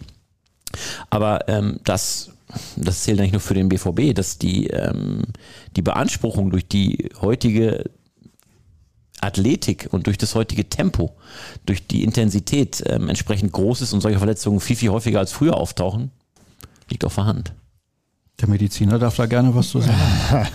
ja, es ist ein Thema, mit dem ich mich auch sehr intensiv beschäftige, weil mein, mein Schwiegersohn, also der Vater meiner vier Enkelkinder, also Mann meiner Frau, der ähm, ist Orthopäde und Sportorthopäde und hat auch so ein Institut, arbeitet mit äh, Physiologen da zusammen. Also unter anderem auch hier vom Benfica Lissabon mit dem äh, Sporttherapeuten davon. Und das ist genau sein Thema. Und äh, äh, der BVB hat enorm viel daran getan, sowohl in personeller als auch in operativer äh, Weise, äh, um, um dieses Problem in den Griff zu bekommen. Das, ähm, da gibt es aber auch verschiedene Schulen in, innerhalb der Medizin. Wie, kann wir, wie können wir die Spieler überwachen? Also wird mit Elektromyogramm meistens gemacht, wie wird, wird die Muskulatur angesteuert. Und soweit ich es verstanden habe, ist es eben wichtig, im Vorfeld das so mo zu monitoren, dass man genau weiß, äh, hier muss jemand eine best bestimmte Übung machen. Also mal ganz einfach zu sagen, ein Außenstehender würde gar nicht sehen, dass der eigentlich nur mit dem vorderen Oberschenkelmuskel arbeitet und gar nicht mit dem hinteren. Gefühlt äh, sieht es aus, wenn er mit beiden arbeitet. Man kann aber das apparativ feststellen und da muss man eben genau den anderen, den Muskel, der äh, überlastet ist, äh, äh entlasten, indem man einen anderen Muskel trainiert. Also das, das ist eine Wissenschaft für sich und äh, der BVB versucht alles da äh, die modernsten Gesichtspunkte äh, aufzunehmen und daraus Schlüsse zu ziehen. Und es ja, man hatte ja auch das Gefühl, wir haben es ja. voll im Griff. Ja. Jetzt weiß man nicht, ist es einfach nur Pech ne? oder ist es doch noch irgendwo, geht es noch in die falsche Richtung. Aber können Sie sicher sein, da werden alle Hebel in Bewegung gesetzt, um das rauszukriegen, wo, woran es liegt, dass man es ändern kann. Das ist ja sehr, sehr interessant. Also das habe ich auch so zum ersten Mal gehört, wie kompliziert das anscheinend ist. Also da überwacht man ja quasi wie früher die Stasi. Ich weiß nicht, ob die Ungefähr. schon die Mittel hatte, in unsere Muskeln zu gucken, keine Ahnung. Aber ähm, es ist wie ein EKG vom Herzen, kann man ein Elektromyogramm von der Muskulatur machen und dann kann man sehen, wenn man bestimmte Übungen macht, wie, wie weit der ansteuert. Man kann dann mit so einem Biofeedback nennt man das, also er kann dann selber sehen auf dem Monitor, wie er das, wie er den Muskel ansteuert und kann den dann bewusst, äh, den, den er überlastet, entlasten. Sieht man auch in so auf solchen Bildern, dass Sascha Staat an einigen Stellen gar keine Muskeln hat, wo Muskeln sein müssen. Nein, ich, das, dafür braucht man so ein Gedöns nicht. das braucht man nicht, das erkennt man auch mit bloßem Auge. Ich bin So. dermaßen austrainiert, aber im Sinne von, also fertig trainiert, dass ich nicht mehr möchte, sage ich mal. Ja. Ich habe da eine Frage an dich vom Hörer direkt, wer so frech hier einfach von der Seite reinschwatzt. Moin aus Nordfriesland, sehr schade, dass Klavi nun bald in Ascheberg den Eintänzer macht. Ich war mehrfach beim 1909-Tag, er hat immer sehr gute Fragen gestellt. Muss Ascheberg nicht richtig Asche zahlen an die Ruhrnachrichten? In jedem Fall wünsche ich dir alles Gute. Du Bayernhupe. Ablöse, das wäre das wär auch noch eine Idee, ne? Ja, Nee, ich gehe ablösefrei. ja, Ja. die RN haben quasi noch ein bisschen was drauf bezahlt. Ja, ja, ich glaube, die schicken mir hier den türkischen Fahrer nochmal vorbei, der mich dann nach, äh, nach Ascheberg fährt. Das kann natürlich sein. Ähm, nee, ich glaube, ablösefrei und ähm, ich freue mich drauf, was kommt da ab April. Kannst du noch mal kurz erzählen, was zum Henker machst du denn da bitte? Ähm, ich hoffe, ähm, in meine ähm, unfassbar feine Heimatgemeinde mehr Touristen locken zu können. Ich mache Öffentlichkeits... Noch mehr als jetzt schon? Ja, noch mehr als jetzt schon. Wir sind touristisch echt eine gute Nummer. Weißt du nur nicht, weil du nicht so äh, belesen bist, wie du tust. Ne? Ja, Mhm. okay. sonst würdest du das wissen. Ich reise nicht, sagst du? Du reist nicht? Doch, du reist eine Menge. Ja. Also du kennst dich an allen Buffets Europas, kennst du dich bestens oh aus. ja, überall. Ich war schon fast überall tatsächlich. Ja, ähm, ja und äh, Öffentlichkeitsarbeit ähm, und ähm, Marketing sind dann meine Schwerpunktaufgaben. Okay. Podcast willst du vielleicht auch machen? Ja, habe ich vor. Habe ich vor. Ähm, Mhm. Auch so vor Publikum? Ist ein, ähm, ja, da wäre das ganze Dorf ja schon da, wenn ich sehe, wie viel hier sitzen jetzt. Ja, ne? 600, 700 Leute hier. ja, ja, Wir machen gleich noch eine repräsentative Forsa-Umfrage. können wir tun. Also ich hoffe, dass wir auch einen schönen Podcast hinkriegen, ja. Okay, da hören wir dann alle mal rein. Aber wir können ganz am Ende der Sendung noch die richtige Verabschiedung raushauen. Wir haben ja noch ein bisschen an Fragen, die wir beantworten müssen. Es sind wirklich sehr, sehr viele. Kriegen wir gar nicht alle hin, denn wie gesagt, wir wollen ja noch übers Derby sprechen. Und jetzt muss ich auch mal schauen. Hier wird noch mal gefragt, raubt auch der war, raubt, raubt euch der war auch den Spaß am Fußball. Da hast du ja eben ja schon relativ klare Meinung zugesagt und Sie haben das ja eigentlich auch bestätigt, dass Sie das genauso sehen. Also ja, gibt's hier jemanden im Publikum? Wie gesagt, 600, 700 Leute sind ja da. Wir sind ausverkauft heute, der für den war ist. Wer findet den Videoassistenten gut? Boah, das sind ja ganz viele Leute. Merkst du das? Ist ja kaum zu glauben. Also tatsächlich niemand. Okay, interessant. Können wir also sofort wieder abschaffen. Ich habe ihm noch gesagt, sehr musst dran denken, die differenzierte Tabletten zu Fragestellung. nehmen. Ne? Die er konnten nicht ja getan. absolut differenziert darauf antworten gerade. Ne? Ja, ja, eben. Deswegen, Ja. Ich freue mich auch, dass so viele reinrufen. das ist ganz gut. So, was haben wir denn noch? Welchen Zweck erfüllt die zweite Mannschaft wirklich? Zur Talentförderung kann sie nicht dienen. Bitte abschaffen. Das ist eine klare Meinung. Bitte. bin ich jetzt komplett anderer Meinung. Also wir haben ja eben über Werte des BVB gesprochen und ähm, ähm, die zweite Mannschaft ist ähm, ein extrem gutes Nachwuchsbecken. Also der Sprung dann von der äh, dritten Liga in die Bundesliga ist das natürlich immens. Aber wenn du einen Unterbau wie Borussia Dortmund hast, dann musst du den Spielern ja auch nicht nur die Bundesliga-Perspektive geben, sondern dann musst du ihnen auch eine Perspektive geben, wenn es für dich eben für die Bundesliga vielleicht nicht reichen sollte. Und wir sehen ja immer, ähm, dass die zweite Mannschaft ähm, einen entsprechenden Fanzuspruch auch äh, hat, wenn zum Beispiel die erste gar nicht spielt oder an einem ganz anderen Tag, dann kann da schon mal richtig was entstehen. Wenn das Stadion Rote Erde jetzt äh, wieder bezugsfertig ist, dann ähm, wird sich das noch viel stärker äh, verdeutlichen. Also ich finde, dass die zweite Mannschaft äh, zu einem Verein aufgrund ihrer, sagen wir mal, Amateurhaftigkeit, auch wenn natürlich da professionell gearbeitet wird, aber aufgrund ihres Amateurstatus auf jeden Fall zu diesem Verein gehören muss. Also ich nehme auch an, dass das jemand war, der nicht so oft da ist. Meine, gerade gerade die zweite Mannschaft, ist ja, äh, da ist ja noch dieser alte Fußball.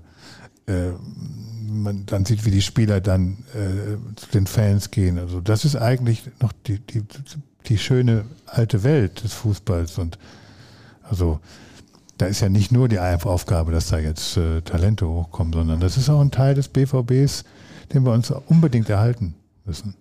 Ich kann mich noch erinnern, bei Ihrer Antrittsrede, Sie können mich gerne korrigieren, ich meine, es wäre der 27. November gewesen.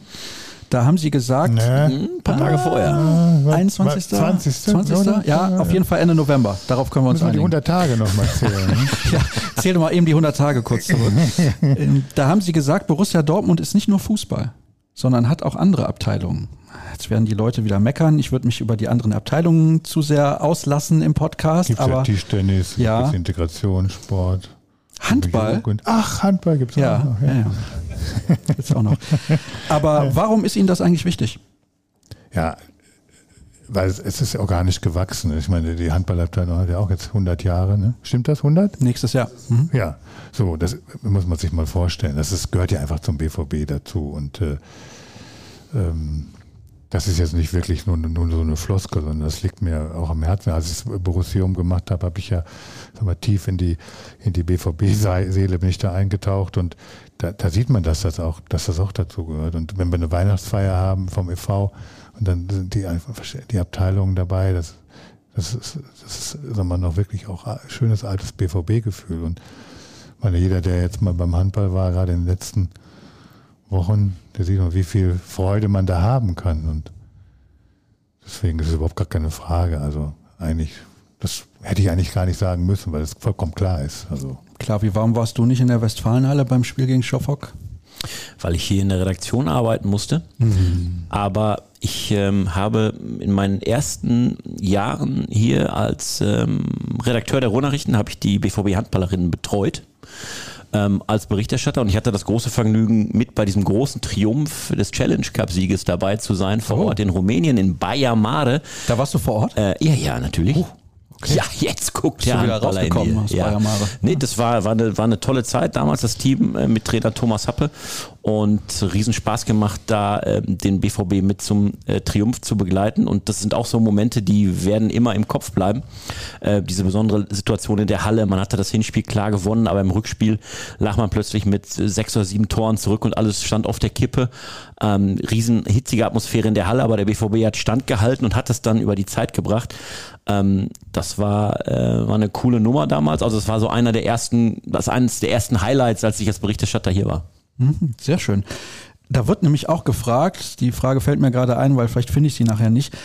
Ist es geplant, dass es weitere Abteilungen geben wird? Also fernab des Handballs oder Tischtennis oder was auch immer, dass irgendwann vielleicht mal eine Basketballabteilung bei Borussia Dortmund zum Beispiel eröffnet wird oder eine Volleyballabteilung oder Badminton oder was auch immer. Nein, da ist im Moment nichts geplant. Also niemand weiß, wie die Zukunft aussieht, aber das ist kein Thema. Nein. Dann können wir direkt weitermachen mit der nächsten Frage. Was unternimmt der BVB gegen die Parallelspiele der ersten und zweiten Mannschaft? Da kommen wir wieder zu dem Thema zweite Mannschaft zurück. Freitag auf der Tribüne waren wir ratlos, wer als Ersatztorhüter auf der Bank sitzt. Lotka oder Unbehauen waren ja in Freiburg. Als Zuschauer auch ärgerlich, man kann nicht zur zweiten ins Stadion. Ja, gut, das eine ist DFL, das andere ist DFB. Also ich muss man die an einen Tisch kriegen, ob es geht. Sicherlich ist es unglücklich, das muss man so sagen. Aber das wird von oben, wird organisatorische Probleme wird das sein, einfach zwei, zwei verschiedene Veranstalter. Manchmal hat man den Eindruck, es wird ja völlig bewusst so gemacht, nicht wahr? Du meinst äh, wegen der äh, polizeilichen Lage? Zum Beispiel. Mhm. Du stimmst mir zu? Ja, das musst du den Leuten ja jetzt erläutern, sonst äh, lässt du ja Rätsel Ich zurück. denke, hier sitzen nur Experten im Publikum, die wissen das. Ach so. Ja, also ich habe schon das Gefühl, dass man da gerne mal den Spielplan so ansetzt, dass eben beide Mannschaften parallel spielen und die Fans, die dann bei der Bundesligamannschaft auswärts beispielsweise mitreisen, können dann eben leider nicht in die rote Erde. Das finde ich sehr schade, weil das würde ja den Gedanken voraussetzen, dass man immer davon ausgehen müsste, es gäbe Theater. Und das ist ja nicht so. Nee, das ist in der Tat nicht so. Also ich glaube, die Zahl der äh, sogenannten Risikospiele ist da ähm, recht überschaubar. Leider steht ja das nächste jetzt direkt vor der Haustür. Äh, BVB 2 gegen äh, Dynamo Dresden. Ich bin mal gespannt, wie das am Sonntag wird. Ah, okay. Das könnte dein letzter Einsatz werden, wenn du da nochmal in den Dienst gehst. Ja, ja, das stimmt. Ähm, ja, also die Polizei hat da, ähm, glaube ich, ganz große Sorgen jetzt äh, vor Sonntag. Die äh, Dynamo-Fans haben sich ja schon, man darf dieses Wort, glaube ich, an der Stelle benutzen, mobil gemacht. Also ähm, da kommen etliche Tausend offenbar, also sechs, siebentausend Dresdner äh, am Sonntag, wenn es denn so läuft wie angekündigt. Und ähm, es gab ja mit Dynamo-Fans in der Vergangenheit leider schon ein paar negative ähm, Erfahrungen. Also da ähm, hoffe ich auch, dass ich mich irre, aber es wird eine, ähm, wird eine riskante Kiste am Sonntag, ähm, also auch aus, aus sicherheitstechnischer Sicht. Interessante Frage. Ist Dr. Reinhold Luno der erste Präsident in der BVB-Historie, der schon in seiner ersten Amtszeit mit dem BVB deutscher Meister würde? Ja, ich bin ja auch der erste Präsident, der die ersten zehn Spiele hintereinander gewonnen hat. Da könnte ich das auch noch mitnehmen. Ne? Also. ist klar. Ja, bitte, bitte. Wir haben einen Hörer, der möchte gerne immer wissen, welcher Spieler in seiner besten Zeit der bessere Spieler war. Er nennt das hier in dem Fall Hardcore Edition. Ich nenne die Namen der Spieler jetzt mal und ähm, gerne kann gesagt werden, welcher dieser Spieler jeweils besser war zu seiner besten Zeit. Darren Buckley und David Odonkor sind die ersten beiden, die ins Duell gehen. Wer war der bessere? Zu seiner besten Zeit, wie gesagt. Darren Buckley oder David Odonkor. Oder tust du dich schon schwer mit, ja? Ja, du fängst doch schon mit was Fiesem an. Darren Buckley, würde ich sagen. Ja. Also das ist wirklich schwierig. Aber es muss sich festgelegt werden. Ja, dann sage ich mal Donkor. Ja, okay. es wird immer der andere genannt. Ich sehe das schon. Also aufpassen, wie du taktisch vorgehst. Okay. Ich war in dem Stadion, als er die, die, die Flanke gemacht ah, hat. Ja, okay. Aber das war nicht für den BVB. Ja, ja, gut, aber das hat er nicht für den BVB gemacht, aber, war okay. als BVB. Aber er hat sich damit auch nicht teuer gemacht. Das war ja das Gute. so einer der besten Transfers von Michael Zorg. Äh, absolut, das muss man sagen. Also ähm, im richtigen Moment äh, hat ja. er seinen Wert gesteigert, um dann im richtigen Moment wiederum verkauft zu werden. Tiralla oder Kruska? Jetzt, jetzt geht's richtig los. Boah, ehrlich. Ja, ich hatte. Äh, Kannst du dich überhaupt noch an beide erinnern? Ja, natürlich. äh, äh, Marc-André Kruska. Ja. Ich schließe mich an. Ja. Ja. Evan Nilsson oder Guy Demel? Ja, Evan Nilsson. Ja, Evan also auch wenn, wenn Guy Demel, wir hatten ihn auch mal ähm, vor geraumer Zeit mal oben mit beim Talk, ähm, hochsympathischer, fantastischer Mensch und auch Fußballer, aber ich glaube. Ah, ähm, und auch Fußballer, ja. Nein, okay. auch fantastischer so. Fußballer. ich ich habe verstanden, er wäre auch Fußballer gewesen. Naja, ja, hast du falsch verstanden. Und Eva Nilsson aber für mich dann noch deutlich ja. besser. Ja, ja Marcio Amoroso oder Lucas Barrios? Ich kann mich nur an drei Tore von Marcio Amoroso ja. im UEFA Cup Halbfinale gegen Milan 2002 2002 Hattrick vor der Pause. Marcio mhm. Amoroso. Ich war im Stadion ein der Spiele, die ich nie vergessen werde als BVB-Berichterstatter. Äh, super Ding. Ja. Deswegen sage ich Marcio Amoroso, auch wenn wahrscheinlich Lukas Barrios auf die lange Distanz der. Ähm, Fandst du? Ähm, das ist ja Lewandowski nicht dran vorbeigekommen am Anfang. Ne? Ja, genau. Spricht eigentlich für Lukas Barrios. Aber nein, also diese, diese, diese Phase, in der Marcio Amoroso ähm, hier richtig eingeschlagen hat, die hat, glaube ich, jeder Fan, der damals dabei war, noch so vor Augen, dass er Amoroso sagen würde. Jetzt pass auf, es wird noch besser. Guillaume Vamüs oder Marc Ziegler? ja, Gelächter im Publikum, weil das sind auch Namen, die kennt die Welt nicht mehr. Aber du kennst sie noch. Ja, natürlich, aber jetzt muss Dr. Luno mal anfangen.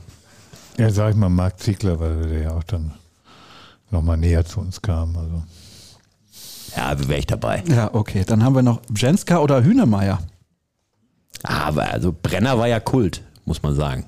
Ne? Guck mal, ich ernte wenigstens mal ein bisschen Nicken im Publikum. Also Brenner war absolut Kult. Ich mhm. würde sagen Markus Brenzka. Mhm. Okay. Der hat immer ich so geschossen. Hünemeyer, weil ich dann noch persönlich ein engeres Verhältnis hatte. Mhm. Otto Addo oder Giovanni Federico?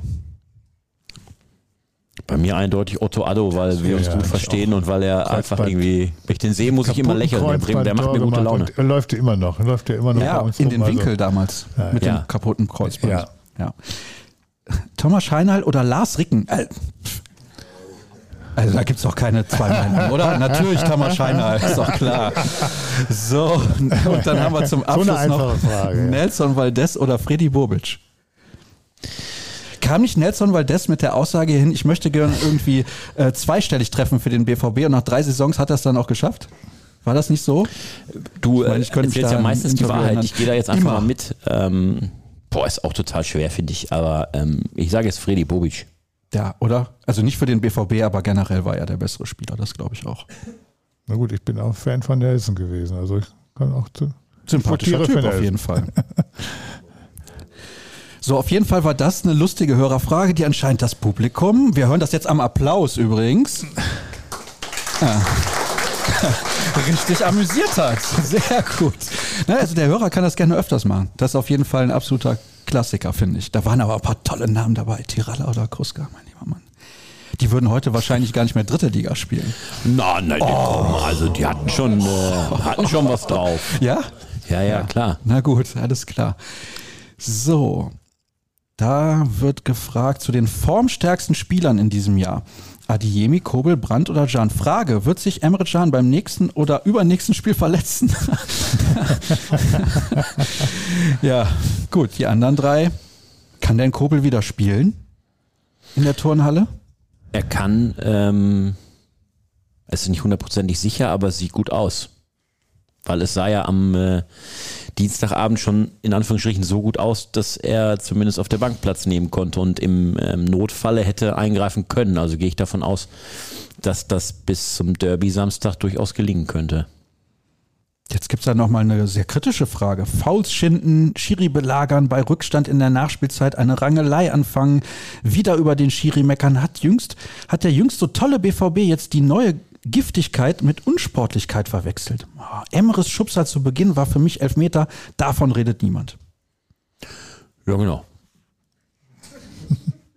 Aber also von dem davon redet niemand. Ja, ja genau. Stimmt. Also ganz ehrlich, das sind Dinge, äh, die da beschrieben sind in der, in der, äh, in der Mail.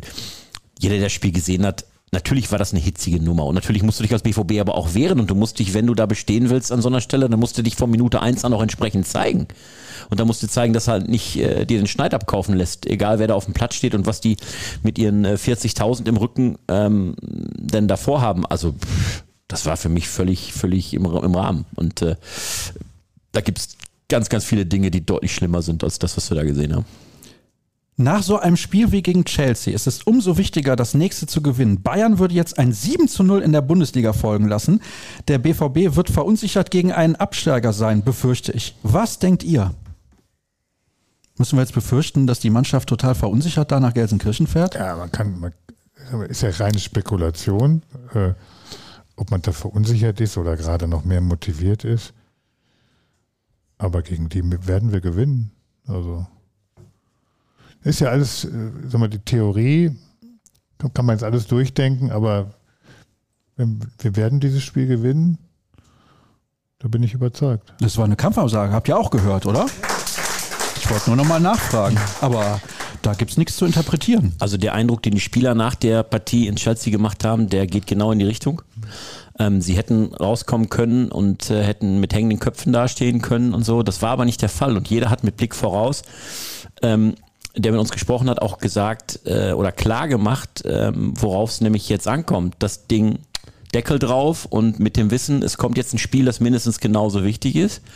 Ähm, eine ganz markante Formulierung von ähm, Marius Wolf. Er hat gesprochen und sagte dann, ja, ja, am Samstag ist ein Derby, brach dann ab und sagte, nee, am Samstag ist das Derby. Also nicht nur ihm, sondern auch den anderen ist bewusst, wie wichtig und einzigartig dieses Spiel ist. Und das ist eben, und das ist ja das Schöne in diesem Drei-Tage-Rhythmus im Profifußball an der Stelle, dass du jetzt direkt und dann ausgerechnet gegen Schalke ähm, das Ding wieder äh, aus den Trikots hauen kannst. Dass du sagen kannst, wenn wir die äh, am Samstag bezwingen, und ich bin bei Dr. Luno, ich glaube auch, dass der BVB das Derby am Samstag gewinnen wird, ähm, dann bist du wieder komplett in der Spur. Egal, dass, ob du aus der Champions League rausgeflogen bist. Das spielt an der Stelle überhaupt gar keine Rolle mehr. Und ähm, ich mache mir eher weniger Sorgen um die Mentalität, die am Samstag da auf dem Platz sein wird. Die wird großartig sein, sondern eher um ähm, das, was die aktuelle Verletzungsproblematik mit dem Team macht. Also wenn du dir überlegst, das kam ja gerade in der Hörerfrage auch, Julian Brandt, wichtigster Offensivspieler im neuen Jahr äh, bislang gewesen, fällt aus. Marco Reus wegen des grippalen Infekts steht auch auf der Kippe. Sebastian Aller haben wir drüber gesprochen. Der ist noch nicht wirklich ähm, so fit. Trotzdem steht Edin Terzic ja so ein bisschen in der Zwickmühle, ihn spielen zu lassen, weil Mokoko eben nicht spielen kann und weil Anthony Modest leider noch kein Faktor sein kann.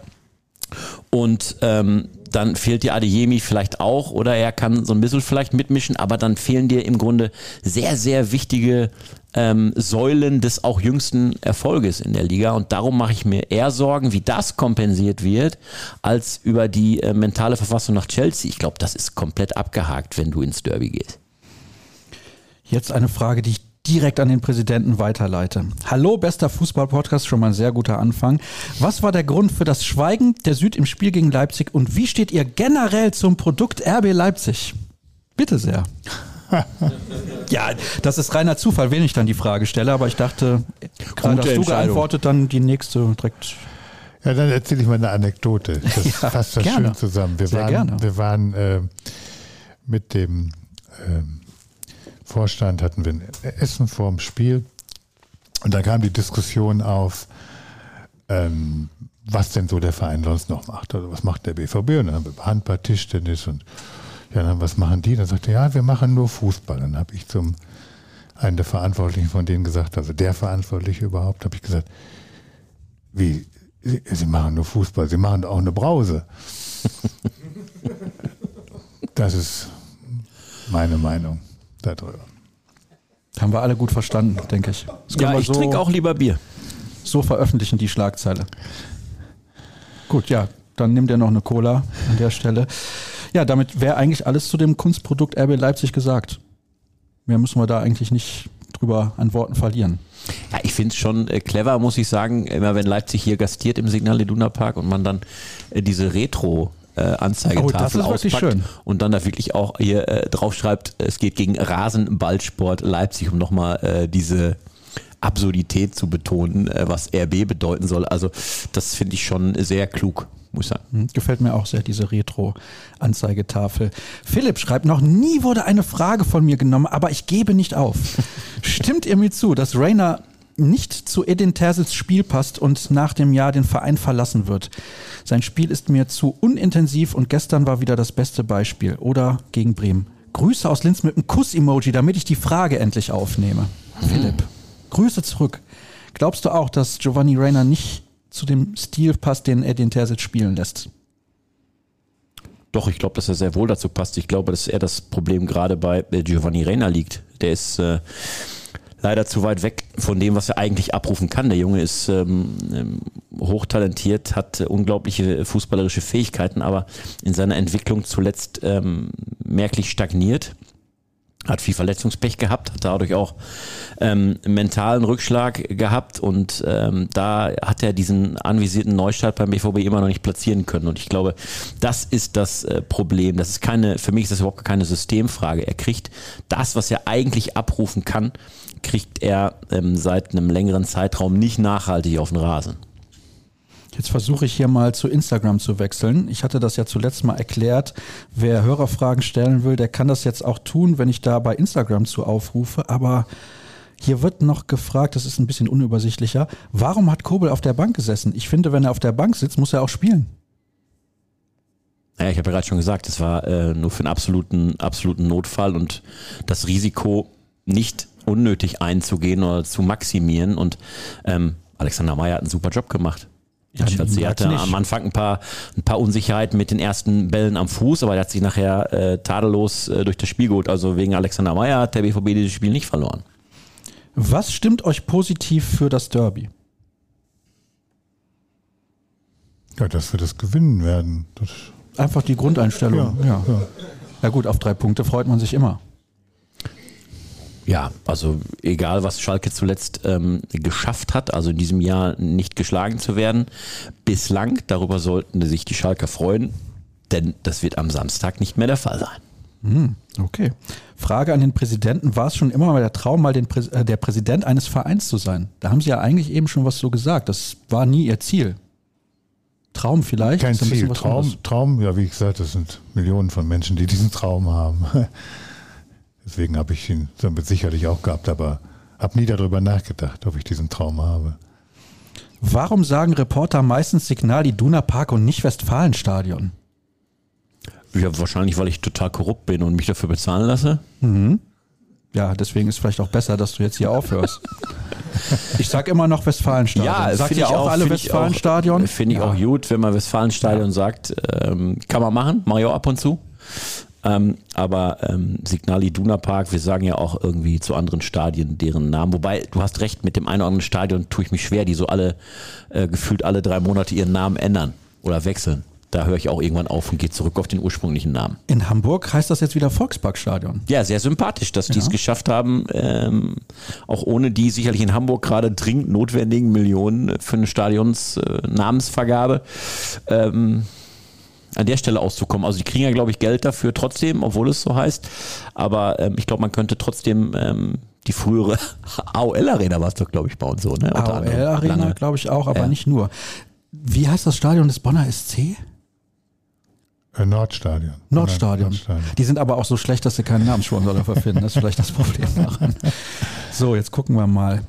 Hm, was haben wir denn hier noch? Vielleicht heißt es ja mal irgendwann Luno Park. Oder Luno Park. Oh, okay. Oder haben sie gar keine Verbindung? Ja, vielleicht, vielleicht mache ich mal so viel Geld, dass ich die Namensrechte fürs Westfalenstadion, dann mache ich so wie der Kühne, dann nenne ich es Westfalenstadion. Westfalenstadion. Mhm. Sehr sympathisch. Auch das hat einen Applaus verdient, finde ich. Hier wird nach der ersten Derby-Erinnerung gefragt. Was ist Ihre erste Erinnerung an das Derby? Boah, da war ich so klein. Ich weiß, keine Ahnung, weiß ich nicht. Also normalerweise, wenn wir gewonnen Weiß haben. ich auch nicht. Nur an Siege. Du kannst dich nicht ans erste Derby erinnern, das du als Reporter Arme, gemacht hast. Vielleicht. Zwei Arme, nee, auch nicht. Auch nicht. Tut mir leid. Hier wird gefragt, Derby-Sieg für Schalke, dafür BVB Meister, okay für euch. Das ist ja das Pakt mit dem Teufel. Also, ja. Äh, äh, Wüsste ich jetzt auch nicht, was ich Nein, dazu solche, sagen soll. Solchen Pakt gebe nicht ein, das kann man nicht machen. Wer hier im Raum, also von den 700 Leuten nach wie vor, wobei zwei, drei sind eben auf Toilette gegangen, wer würde das machen? Wer würde das machen? Wer würde den Derby-Sieg hergeben und dafür aber die Meisterschaft nehmen? Oh, das sind wenige. Hm. Das überrascht Gib mich ihm schon. noch ein paar Sekunden Das- das- Zeit. Ich das sehe an dem erinnert mich ein an noch zwei, drei. Bier- Goethes. Faust, ne? das Ja. ist so diese typische Frage dann. Also das, Hier wird auch danach gefragt, wie stabil ist die Mannschaft schon. Ob es einen Rückfall geben würde in alte Muster oder geben könnte, besser gesagt. Das hast du ja gefühlt fast ausgeschlossen. Ja, also äh, es ist ja auch nicht so, dass ja das, dass dieses, dieses Indiz vom Dienstagabend aus der Stamford Bridge, der BVB ist ja nicht zerlegt worden, er ist ja nicht vorgeführt worden, er ist ja nicht äh, untergegangen, sondern er hat sich verdammt teuer verkauft. Und ähm, da stand eben auch der FC Chelsea. Also Chelsea hat natürlich seine Probleme und die hinken in der Liga ihren Erwartungen da meilenweit hinterher. Aber die haben eben auch eine unfassbare Qualität trotzdem im Kader und die wussten vor diesem Spiel, es geht für sie quasi um alles oder nichts. Die Saison in der Premier League ist futsch und wenn die im nächsten Jahr Champions League spielen wollen, müssen die quasi einen Champions League Titel holen. Also die einzige Chance, die sie eigentlich noch haben, seriös betrachtet, ist Champions League. Und so sind sie dann da auch gegen den BVB aufgetreten und haben dann einmal alles aus sich rausgeholt. Und das einzige Mal wahrscheinlich in den letzten drei Monaten ist ihnen das gelungen und das ausgerechnet Dienstag unter, in dieser Drucksituation. Deswegen muss man das betrachten, dass das eben eine Top-Mannschaft, was die Qualität angeht, wenn die funktioniert, war, gegen die der BVB verloren hat. Ähm, und das ist in der Liga ähm, nicht mit so vielen Mannschaften zu vergleichen, was die Klasse der Spieler angeht. Wie bewertet Herr Luno die unzureichende Hallensituation bei den Handballdamen? ja, das ist mies. Das ist richtig. Das ist, also wenn ich es ändern könnte, würde ich sofort ändern. Wir haben ja, ich war ja als Schatzmeister, waren wir, haben wir ja zusammengekommen und haben auch mal Planungen gehabt für eine Halle. Da waren wir ja auch schon Architektenwettbewerb. Aber am Schluss haben wir dann gemerkt, das ist nicht zu stemmen für den e.V. Jetzt, was ich in, gestern habe ich es gelesen, hier in den Ruhrnachrichten. Ne? Ja, schön, das ge- freut uns. Ja, ja. War nicht abgesprochen. Nein, ja, ich, ich, also ich habe vorher nicht die Ruhrnachrichten jeden Tag gelesen, aber das war einer der ersten Sachen, die ich gemacht habe. Ich bringe Du musst wissen, wenn irgendwo in Dortmund eine Pizzeria neu aufmacht. Deswegen lese ich jetzt jeden Morgen die Ruhrnachrichten schon, äh, bevor ich überhaupt äh, irgendwelche andere Zeitungen lese. Nee, also dass das jetzt erst 28 fertig, ne? Titel 28, das ist natürlich schon auch ein Schock und dann Bis Das ist eine 28 wäre das vielleicht dann aber stemmbar. Muss ja nicht der FV bauen, könnte ja auch Nein. die KGA eine Halle bauen. ja gut, dann dann machen wir das. im Beirat, dann werde ich Naja, mal, die, die Halle ich der mal Stadt, mit denen reden. die, die äh, berühmte, die dann fertig sein soll. Endlich die, Die äh. Ballsporthalle. Die sehe ich noch nicht. Die, die kannst du erst 2028 sehen. Mhm. Ja, auch da sehe ich die leider noch nicht. Das So. ist ein großes Problem. Beschäftigt Sie sowas sehr? Also beschäftigen Ja. Sie sich viel mit Themen außerhalb Ja. der KGA? Ja, sicher. Also das ist ja, ist ja wirklich einer der, auf der To-Do-Liste, die ich immer bei mir habe, im Ende ist das einer der, einer der ersten fünf Punkte. Äh, Und das Schlimme ist, wenn man es selber nicht so lösen kann, das ist furchtbar. Wie teuer wäre denn so grob eine Halle. Ich meine, da könnten ja auch die Tischtennisleute spielen. was, was da bei euch da drin stand, was, das war eine Zahl, die habe ich schon wieder vergessen, die war so hoch. Was war 70 Millionen? Aber stand, äh, ja, ja, 80, ja. 80 Millionen. Ja, äh, so eine Halle und gut, andere Leute sagen, es wäre natürlich totaler Blödsinn, es wäre viel zu viel. Aber man sieht ja, wo Projekte hingehen können. ne? Ja. Ja, das ist tatsächlich Ja. aber auch jede Menge Geld, das muss man wirklich sagen. Hier wird die Rolle von Marco Reus kritisiert als Kapitän. Er wäre einfach nicht der passende Spieler als Kapitän. Von seiner ganzen Art her. Was sagst du als Reporter dazu? Du hast schon oft mit ihm gesprochen. Naja, eine Kapitänsrolle kannst du auf verschiedene Art ausführen und äh, nicht immer der, der am lautesten schreit, ist dann auch der beste Anführer. Und ähm, Marco Reus ist jetzt keiner von seinem Typus her, keiner, der ständig ähm, Menschen anbrüllt oder durchschüttelt, wie es dann ähm, vielleicht andere Kapitäne getan haben.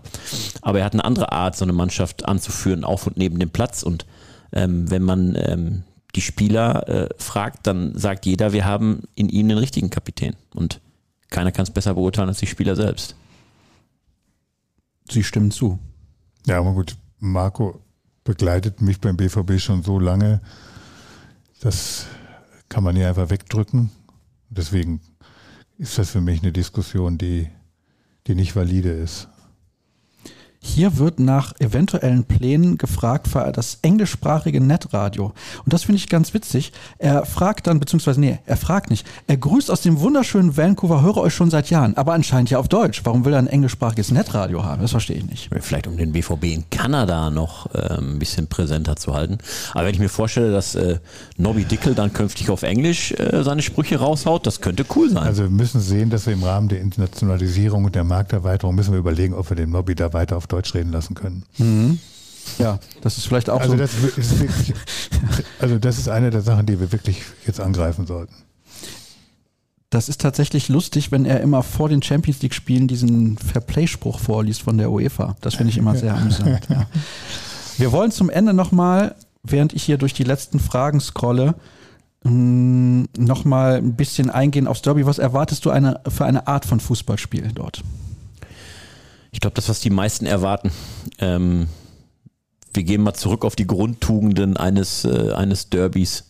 Beißen, fighten, ähm, Kampf um jeden Ball, aufpassen, dass man nicht überdreht bei der hitzigen Atmosphäre und dass äh, ähm, man nicht plötzlich in Unterzahl agiert, weil man ähm, sich vielleicht hat provozieren lassen. Also ich glaube, ähm, die Schalke haben in den letzten Wochen eben gezeigt, was ihre, was ihre Art des Fußballs ist, mit der sie auch versuchen werden, den äh, BVB eben zu ärgern. Das heißt, das Spiel des BVB, weil er spielerisch überlegen sein wird, zu zerstören. Heißt, früh drauf zu gehen, ähm, jeden Zweikampf kompromisslos reinzuhauen und sich in jeden Ball werfen. Und das muss der BVB annehmen am Samstag. Das wird das Grundsätzliche sein. Ähm, wenn dann am Ende, da sind wir wieder beim Anfang fast unseres Podcasts, wenn dann am Ende noch ähm, spielerische Qualität hinzukommen kann, weil man dann einen guten Fußball zeigen kann, okay, aber es wird in erster Linie darauf ankommen, ähm, Schalke, sich gegen Schalke zu wehren. Dann wird es ein erfolgreiches Derby, wenn der BVB das tut, was er auch in den letzten Wochen vor Chelsea ähm, auch schon getan hat, sich nämlich erfolgreich auch gegen Widerstände zu wehren ähm, und gegen Mannschaften, die eben giftig und ähm, vielleicht auch manchmal fies und nicklig sind. Wird sehr zäh am Samstag? Nein, nein, nein, glaube ich nicht, dass es zäh wird. Ich glaube eher, die Analyse, die war perfekt. Also da bin ich voll dabei. Nochmal eine perfekte Analyse zum Abschluss. Nicht schlecht. Gibt es jemanden im Raum, der Hunger hat eigentlich? Von den 700 Leuten, die ja Drei. immer noch da sind. Ja, ich. Es wird auf mich gezeigt. Ja, okay, alles klar. Das merke ich mir. Wir kennen uns. Ich komme darauf zurück. Ist gar kein Problem. Ich habe gesehen, Sie sind sehr aktiv in den sozialen Medien tatsächlich. Also bei Twitter sind Sie Ja, auch haben die immer Leute sehr auch schon aktiv. geschrieben. Da ja. muss ich erstmal an einen twitternden Präsidenten gewöhnen. Ne? Ja, ja, ich meine, ich bin ja, ich gehöre ja zu der jungen Generation, die auf Social Media unterwegs ist. Ja, übrigens nicht. Er ist, er ist passiv. Ich bin er ist äh, passiv unterwegs. Passivraucher. Ja. Ja. Also ich habe, ich weiß nicht, ob ich eher einen Facebook-Eintrag gehabt als der BVB, aber ich weiß, dass Carsten Kramer mich, als wir das mal zusammen und dass wir am Überlegen waren, wie sie das mit dem Facebook-Auftritt beim BVB machen, und dann hat er gesagt, wie, du hast schon Facebook in meiner Praxis? Also ich würde sagen, ich, ich, ich habe da einen Vorsprung gehabt vor dem BVB. Also wer dem Präsidenten bei Twitter beispielsweise folgen will, der kann das gerne tun. Man kann auch weiterhin dir folgen unter @klavi75. Ja, Du reagierst wieder was vom. Wunschgewicht, das stimmt nämlich nicht. Ja. ja, ja, ganz knapp stimmt das nicht. Und ihr könnt auch gerne folgen rnbvb. Ihr könnt auch mir folgen unter Sascha Start. Das wisst ihr ja für die Hörerfragen jede Woche auch gerne bei Instagram. Und deswegen sind wir jetzt einfach auch mal am Ende nach anderthalb Stunden. Kann es ja auch mal reichen. Wahnsinn, Wahnsinn. Wahnsinn. Es ging relativ schnell rum. Erstmal einen Applaus für den Präsidenten von Borussia Dortmund, Reinhold Luno. Dankeschön, Dankeschön. Und nochmal einen ganz besonderen Applaus an den besten Chef, den die BVB-Redaktion bislang hatte. Er war der einzige. Sascha Klaverkamp. Vielen Dank, Klavi. Merci, merci. Aber noch keine Standing Ovations. Bin ein bisschen Nein, enttäuscht. das muss äh, auf keinen Fall sein. Das behaltet euch äh, für den Moment vor, wenn das Derby äh, gewonnen wird. Ein paar letzte Worte hätte ich aber gerne noch von dir hier im Podcast. Dein letzter Auftritt. Bitte sehr. Es war eine extrem schöne Zeit. Ich habe ähm, für die Ruhrnachrichten mit den Ruhrnachrichten viele schöne Momente erlebt. Ich habe ein paar davon gerade erzählt. Das ist nur ein ganz kleiner Ausriss dessen, was wir hier ähm, gemeinsam mit tollen Kollegen auf die Beine gestellt haben. Ich ähm, möchte keinen Tag davon ähm, eintauschen. Gleichsam freue ich mich auf das, was jetzt kommt, was ganz Neues, worauf ich mich genauso freue. Und ähm, wünsche Borussia Dortmund und Dr. Luno, dass es äh, richtig, richtig gut weitergeht und dass ähm, der BVB mindestens so oft feiern kann in Zukunft, wie er es in der Vergangenheit getan hat. Und ich freue mich über jeden Erfolg der Borussia. Drücke die Daumen und äh, wünsche dir, Sascha, ähm, dass der Podcast in Zukunft ähm, auch so super weiterläuft. Denn dank dir ist der Podcast bei uns ja erstmal angekommen. Dr. Luno hat gerade davon gesprochen, ist so ein bisschen der Facebook-Pionier gewesen. Du warst unser Podcast-Pionier. Du hast den Podcast hier bei uns ähm, eingepflanzt und wir haben das Ding wachsen lassen und der hat eine, äh, das sieht man auch heute Abend, eine unfassbar loyale Hörerschaft, die immer weiter gewachsen ist und wir kriegen und damit du äh, tolle Reaktionen darauf, wie das, äh, wie das hier läuft. Das ist eine richtige tolle Marke für die Ruhrnachrichten geworden und ähm, ich möchte an der Stelle, äh, auch wenn ich gehe, lieber dir Danke sagen. Danke für die Zeit Ja, und für danke- den Podcast. danke für die das Möglichkeit. ist eine, eine großartige Geschichte geworden für uns. Und ich meine das so, wie ich eben gesagt habe, einen besseren Chef konnte ich mir nicht vorstellen in den sechseinhalb Jahren bislang. Und deswegen trinken wir jetzt noch ein Bierchen oder zwei und lassen den Abend schön ausklingen. Herzlichen Dank, dass ihr mit dabei gewesen seid. Und ja, vielen Dank an die, die draußen zugehört haben. Tschüss.